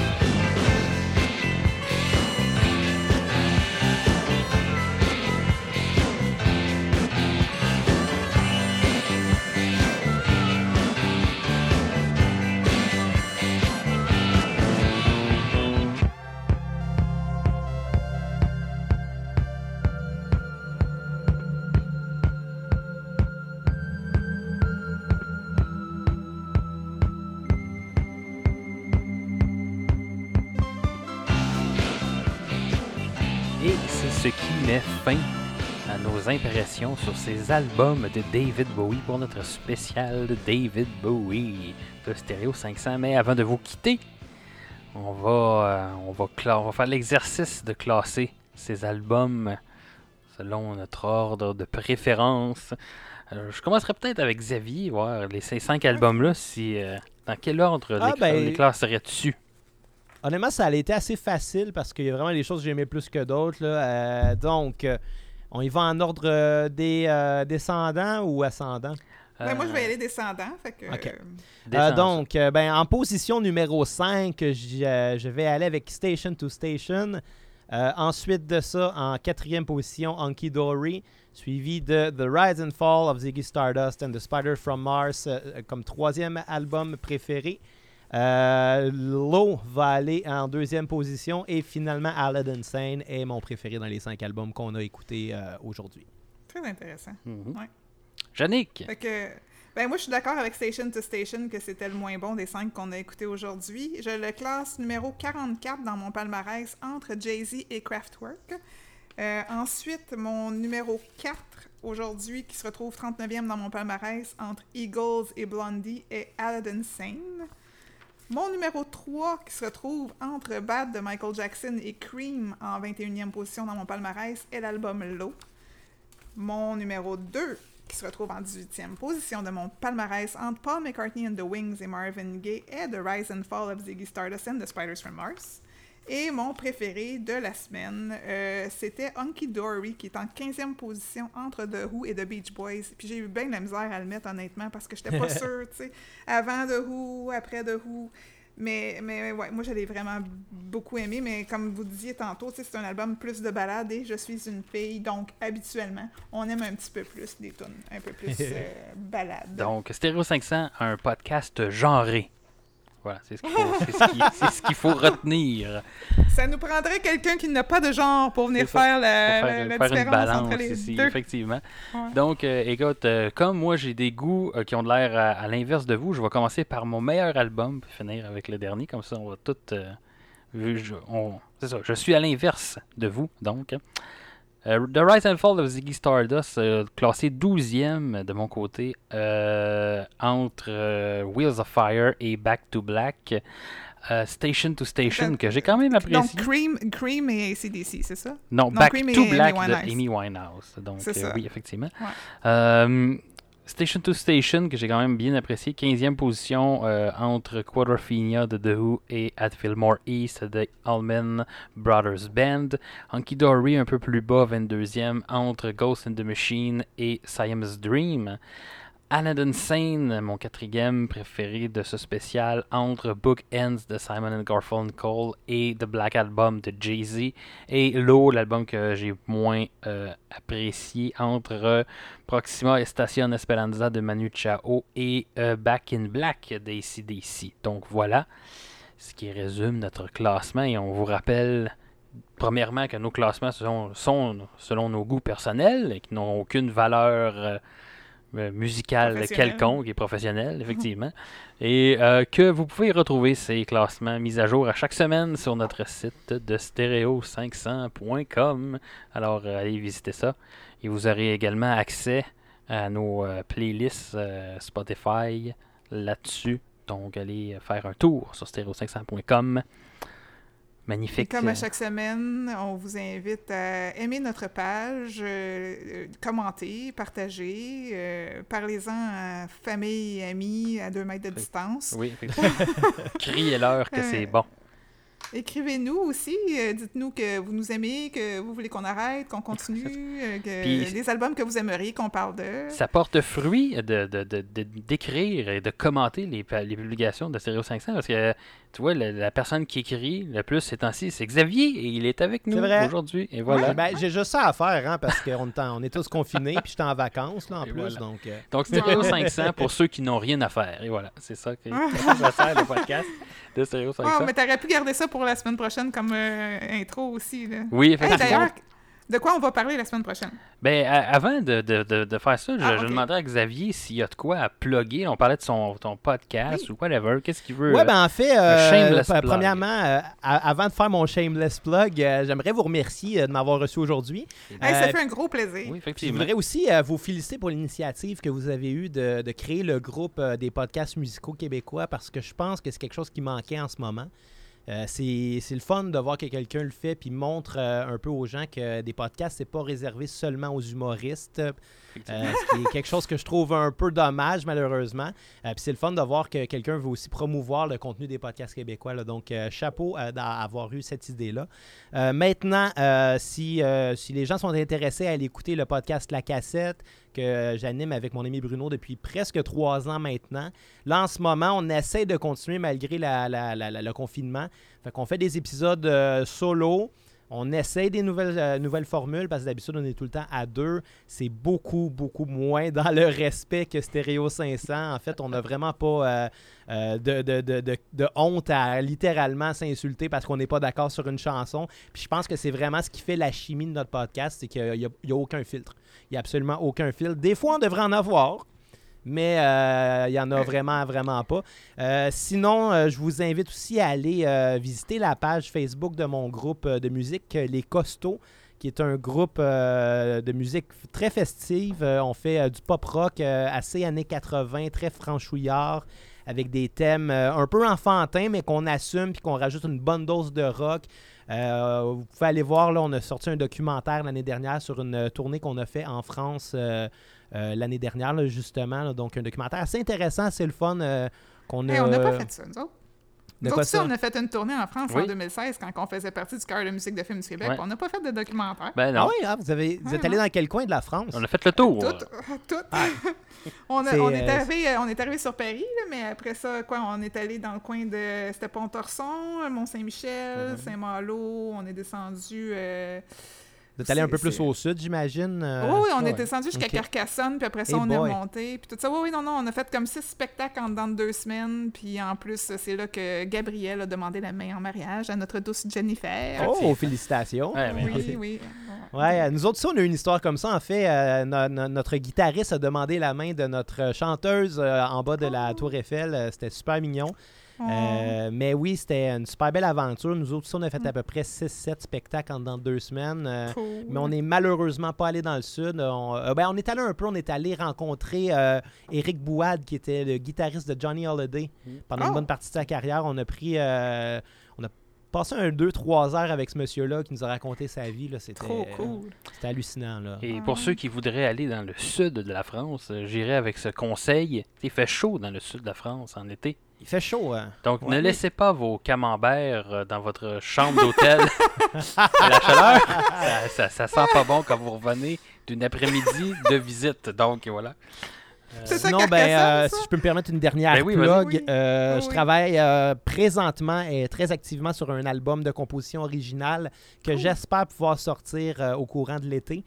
Euh, ça fait un bon moment que je travaille là-dessus, mais avec mes différents projets, j'ai pas tout le temps beaucoup de temps. Donc, le, le confinement a vraiment, vraiment aidé à ça. Euh, ce qui est particulier, c'est que. Pardon? Vive le confinement. Ben, euh, en quelque part, moi, ça m'a donné vraiment beaucoup plus de temps pour ce projet-là. Euh, ce qui est assez particulier, c'est que je joue euh, à 100% tous les instruments sur ce disque-là. Donc, de A à Z, batterie, bass, guitare, piano, saxophone, quelques types de flûtes différentes. Euh, et toutes les voix. Donc, euh, c'est un très, très, très gros projet que je travaille euh, depuis peut-être deux ans. là. Donc, je commence à voir la lumière au bout du tunnel. Si Très jamais ça intéresse du monde, ben, je vais suivez la page de la cassette. euh, on va clairement repartager ça euh, quand ça va être prêt. là. Très cool, ça. J'ai bien hâte d'entendre ça. On, Et, on euh, en fera la critique Oui, sur Stéréo c'est ça, 500. effectivement. Mais surtout, ne mettez pas la barre trop haute. Eh non, on va la- pas la mettre euh, trop On ne fera pas d'Xavier de nous-mêmes. Non, Non. effectivement.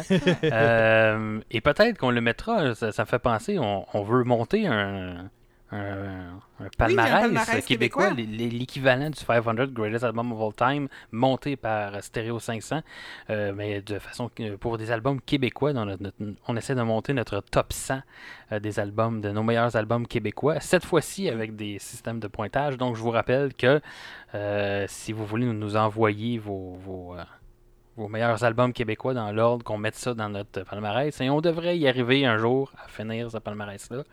Donc euh, voilà. De Et peut-être qu'on Xavier, va y d'ailleurs, retrouver l'album si on t'en a parlé, ouais. Oui, non, mais De- Xavier pourrait nous faire parvenir son palmarès de ses albums préférés québécois aussi. Euh, je crois que j'ai envoyé quelques suggestions Oui, euh, la semaine dernière. ouais. Good, Euh, excellent. notamment Malajube avec Labyrinthe, qui est un de Ah mes ouais. albums préférés de tous les temps. Là, c'est tellement bon. Je suis entièrement d'accord avec toi là-dessus.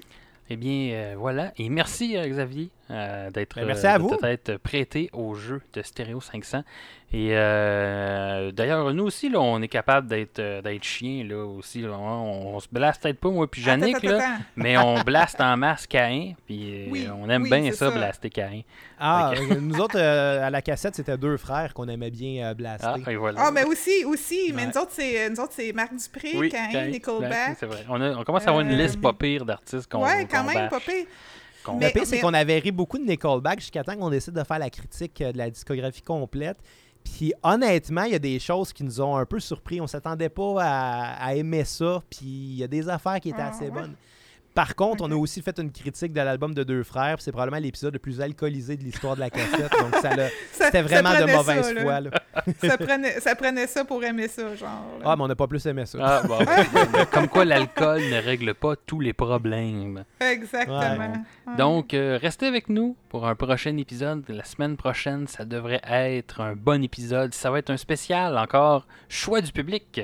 Parce qu'on avait fait, j'avais fait un live sur YouTube Ah c'est il y a quelques semaines de cela, où j'expliquais bon. un peu les coulisses de Stereo 500 et comment je montais, je faisais, je préparais les épisodes de Stereo 500. Et là, dans, cette, euh, dans ce live, j'ai fait voter les gens qui étaient à l'écoute pour savoir quel euh, album ils voulaient entendre. Donc, on va avoir trois albums. Ma limite, parce qu'on a statué aujourd'hui, c'est ma limite d'album pour un épisode. trois, des trois bons albums. Ça doit être euh, très bon comme épisode. Euh, on va parler, et c'est trois albums qui sont contenus dans le 500 Greatest Album of All Time.